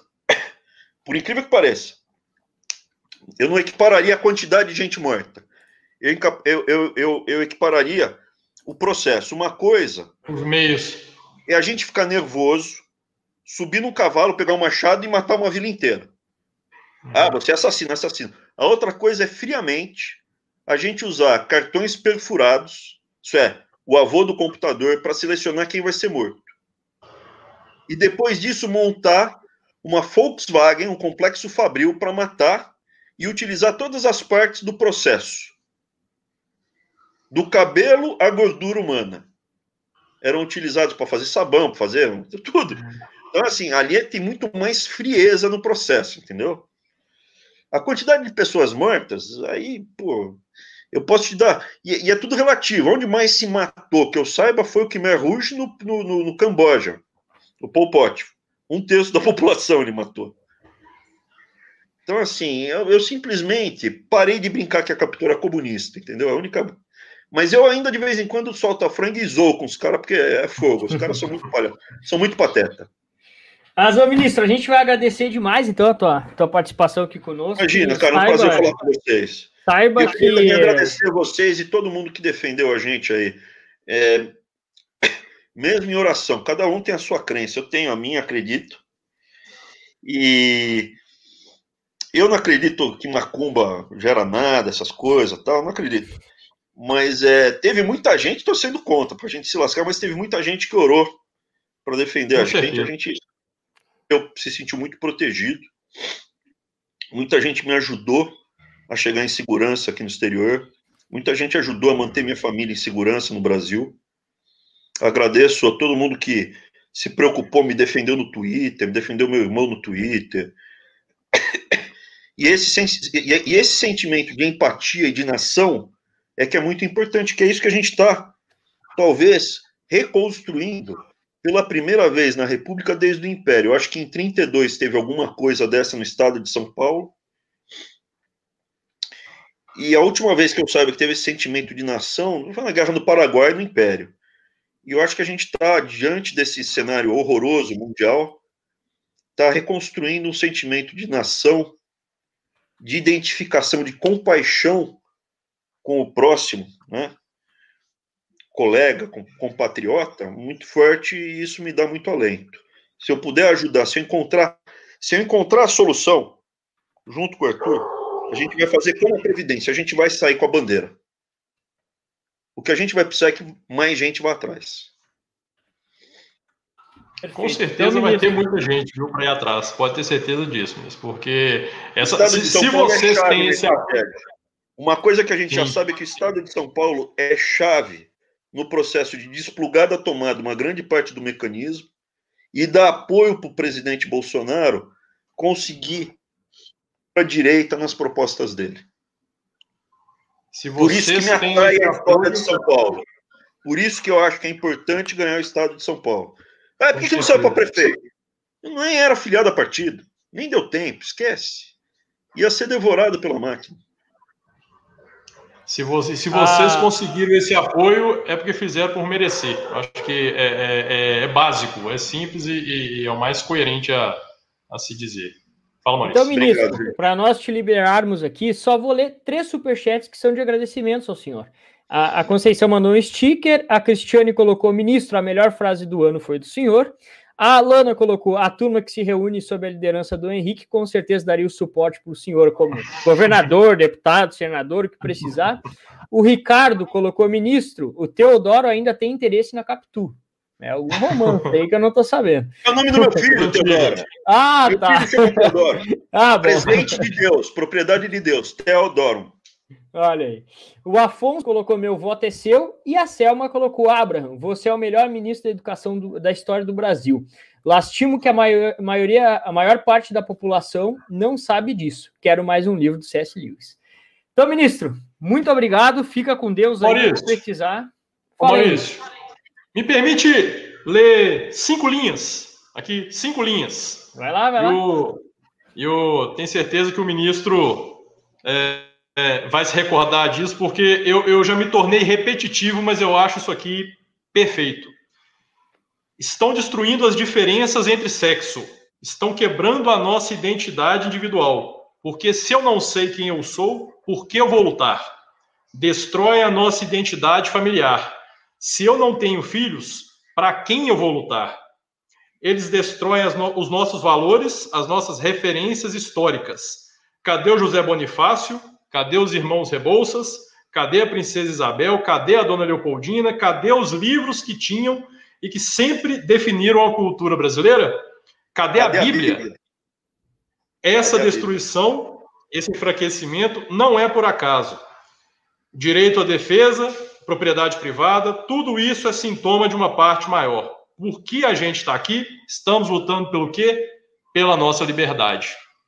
Ministro, é, é para quem não sabe, essa foi, essa, esse é um trecho de uma fala do ministro Weintraub no CIPEC de 2019 e que para mim assim é simplesmente perfeito. Eu já, eu já me tornei extremamente repetitivo mesmo ao repetir essa, essa, esse trecho aqui que para mim é, é, define muito bem o que a gente está vivendo e enfim é, só posso desejar o melhor para o ministro Weintraub, para sua família e que Deus realmente te ilumine demais na sua vida, porque o seu trabalho que você já fez e que pode fazer pelo Brasil, é, eu tenho certeza que é, é, é algo que Deus está preparando de bom, não só para o ministro vai entrar, o eterno ministro, mas para todos nós, que eu tenho certeza disso. O que, que, eu posso falar? Até aqui foi uma conversa basicamente na razão. Tá? Tudo isso aqui eu falei, ó, estamos pensando, estamos planejando, etc e tal, pá, pá, pá, pá, pá. Tem uma coisa de fé. Eu acredito em Deus, Conheci muita gente que não acreditava em Deus e era gente decente. Conheci muito, muita pessoa que vive de rezar que não vale nada. Rabino, uhum. padre, pastor, já, também já vi. Mas eu acredito. E ao longo da minha vida teve muitos movimentos que eu não consigo explicar. Ah, por que, que eu tô aqui, cara? Não faz o mais puto sentido. Não faz o mais puto sentido eu nascer, cara. Estatisticamente eu não existo. Né? O casamento do meu pai com a minha mãe, tudo. Depois eu saí do mercado, vim para cá, Brasília, encontro. Não faz o mais puto sentido um monte de coisa. Eu acredito em Deus, muito. Acredito também no mal, ele existe. Eu vi gente que, sobreviventes da guerra, que viram demônio de perto, ele existe. E eu acredito muito que Deus vai não estender um tapete vermelho e falar, ah, siga por aqui. Mas ele vai assoprar para onde ele acha que eu tenho que ir. Quando ele assoprar, eu vou. Tá? Eu não fujo da minha trilha. Isso daí eu já falei várias vezes, eu não fujo da minha trilha. Se o caminho for o confronto, eu vou dar uma carga de cavalaria em cima do mecanismo. Eu vou dar essa carga de cavalaria. O Paulo Freire já foi enterrado. A nova política de alfabetização já foi adotada por 75% dos municípios do Brasil, voluntariamente. Quando 75% aderiram, os outros 25% vão performar mal e vão acabar aderindo também. Então, assim, eu acredito que não foi em vão. Eu dou essa carga de cavalaria se eu achar a solução e se eu tiver esse sopro divino aí para ir para o caminho. E aí eu peço para vocês virem juntos. Tá bom? É Fiquem com Deus, gente. Tudo de bom. Fica com Deus aí, ministro. Com Deus. Aí, pessoal, que entrevista incrível, né? Muito bom ouvir a história de vida do Abraham, conhecer ele melhor. A, a, além de ser um, um, melhor ministro da educação da nossa história, ao meu ver, é um homem excelente, um pai de família, mostrou aí a sua criação, como conheceu, chegou ao governo, Olavo de Carvalho, passando por tudo isso aí. Foi realmente muito bom. E agora nós vamos passar aqui para uma parte do sorteio. Ainda dá tempo de vocês enviarem, tá? É, um superchat acima de 10 reais para apoiar esse nosso trabalho. Nosso sonho é poder fazer esse trabalho de forma presencial, ter um estúdio bonitão, poder é, bater de frente aí é, com a grande mídia, trazendo sempre convidados excelentes, com histórias de vidas excelentes, histórias incríveis aqui para até inspirar vocês nisso, inspirar nós mesmos, né? E daí agora ainda tinha alguns superchats aqui que a gente não conseguiu ler tudo, tá? É, até peço desculpa, mas eu acho que, a, a, grosso modo, se passou, passou um ou dois, alguma coisa assim, mas eu, eu olhei todos aqui agora e realmente a gente conseguiu ler, tá? Uh, daí o que, que acontece? O sorteio funciona da seguinte forma: aquelas pessoas que contribuíram conosco, tem o um nomezinho aqui na lista, como são dois uh, produtos que nós vamos sortear hoje, a camiseta do Olavo, tá? Vou colocar aqui na tela agora para vocês verem. Camiseta Olavo tem razão, patrocinada pela loja Olavo tem aqui e também o livro do C.S. Lewis, tá? É, Cartas de um Diabo ao Seu Aprendiz, tá? Uma obra fundamental para vocês lerem aí. Então esse livro é muito bom. Ó, esses dois aqui. Pessoal, então a loja que está patrocinando, é, a loja olavotemrazão.com.br, loja.olavotemrazão.com.br, ela é uma loja que sofreu o, o, a censura agora no Facebook, perdeu sua página. Vocês viram aí que tem todo o um movimento para acabar com os meios de financiamento do professor Olavo e a loja, o, o Facebook da loja foi afetado também, foi atacado. Então vamos apoiar, vamos comprar os produtos, vamos acessar aí, ó. Vou botar aqui no chat para vocês. Desculpa, eu falei .com.br, mas é .com, tá? Então loja.olavo tem razão uh, .com. Vocês acessem aí, vão estar participando, é, vão poder comprar os produtos e apoiar também é, o trabalho desse homem que tem sido uma luz no nosso país. É, além disso, então, nós temos mais umas pessoas contribuindo aqui para participar pelo sorteio. O Guilherme Ian contribuiu, não deixou comentário, e a Elane também. Então, vou acrescentar o nome deles aqui no, no sorteio para que a gente possa iniciar já o nosso sorteio. É, deixa eu compartilhar a tela aqui para vocês, para que vocês possam acompanhar. Isso aqui não é feito pela Smartmatic, tá? Nós temos, nem pela Domino. Nós temos transparência total e é possível depois fazer, a, a, auditar o sorteio, né? Então aqui estão todos os nomes, vou passar bem devagarzinho para vocês. Depois vocês podem pausar o vídeo e ver se o nome de vocês está. Caso não esteja, podem entrar em contato conosco, que a gente corrige o erro depois no próximo sorteio. E eu vou acrescentar aqui a Elane Neto, que contribuiu agora, e também o Guilherme Ian. Ian. Aí, Guilherme Ian e Elane Neto. Pessoal, Ainda quem está aqui, deixa o like, compartilha muito. Nosso canal está começando, está crescendo bastante. Tem outras entrevistas incríveis. O senhor Sepúlveda contou toda a história de vida dele. Alan dos Santos passou aqui. Evandro Pontes, Fernando Melo, é, Bruno Dornelles, o pessoal lá do Oliver Talk, é, o cartunista Zapa, o Paulo Henrique Araújo, o Ivan, é, o Ivan. Quem? Gustavo Gayer. Ontem Gustavo nós Gayer. tivemos incrível a conversa com é. ele. O, também tivemos aí o Braz Oscar direto de Portugal. A Ju tá aí no chat da Shockwave Rádio. Uh, incrível. A Ju tá no chat, tinha visto, não. É, não, presença Boa noite, ilustre. Um para vocês. Então nós vamos fazer o seguinte, pessoal, ó. Uma pessoa, tá? Vai ser sorteado primeiro. E daí nós vamos sortear aqui, vamos ver o resultado. Quem ser sorteado vai ganhar o livro, tá? O primeiro a ser sorteado vai levar o livro. Então, do CS Lewis. Vamos lá. Tchararã. Kátia Lopes. Olha aí, a Kátia acaba de ganhar o livro do C.S. Lewis. Ela vai enviar um e-mail para ouvinte.saiadacaverna.gmail.com com os dados e endereços, eh, seu nome completo, endereço de entrega que nós vamos enviar. Então a Kátia aí está, uh, ganhou, acabou de ganhar o, o livro hoje do C.S. Lewis. Vamos voltar aqui e vamos refazer o sorteio agora só vamos tirar a Kátia, né? Porque ela já ganhou o livro. Vamos ver. Kátia, aqui. E vamos sortear a camiseta do Olavo Tem Razão. Bora lá, então. Tchararara. Rejane, olha aí, a Rejane ganhou. Então, a Rejane e a Kátia. A Kátia recebeu o livro e a Rejane a camiseta do Olavo Tem Razão. Vou colocar os produtos novamente aqui. Lembrando que toda live do Saia da Caverna tem sorteio, tá? tem sorteio de livro, de camiseta. Então, esses foram os sorteios de hoje. Eu agradeço demais a todos que participaram aqui conosco. O Sandes não pôde estar aqui. É, duas mulheres aí, as mulheres estão. É, pelo menos hoje não foi o Alexandre. O Alexandre esses dias ganhou dois programas seguidos. é, e aí, Henrique, o que, que tu achou de participar aqui conosco? Sensacional, bacana demais. Muito bacana. Eu acho que aquilo que a gente estava conversando antes, é, é, quando você vai você fazer um bate-papo numa pegada mais solta, né, tanto que você vê, nós ficamos aqui mais de duas horas e o tempo voou. Né? Se você sentar para ouvir duas horas de uma entrevista travada, engessada, é uma coisa. Agora, quando é um bate-papo solto, o negócio é, é muito bacana. Sem encontrar que o, o Abraham fora, dispensa comentários, né? Um cara sensacional. Para mim foi um, um prazer e estou à disposição. Sempre que convidado, voltarei com prazer. O Sandes ele vai casar amanhã, pessoal. Então orem aí pelo casamento dele, para que ele seja muito feliz com a esposa. E em breve ele vai estar de volta conosco aí. Enquanto isso, o Henrique vai ficando conosco aqui. E também nós vamos fazer um programa para contar a história do Henrique, que é bem interessante também. É, galera, a gente. Uh, a, a, gente agradece demais a participação de todos vocês. Henrique, muito obrigado novamente. E o pessoal que contribuiu com o nosso trabalho. Valeu e muito obrigado aí, galera. Falou, até o próximo programa. Fiquem todos com Deus. Fiquem com Deus, pessoal.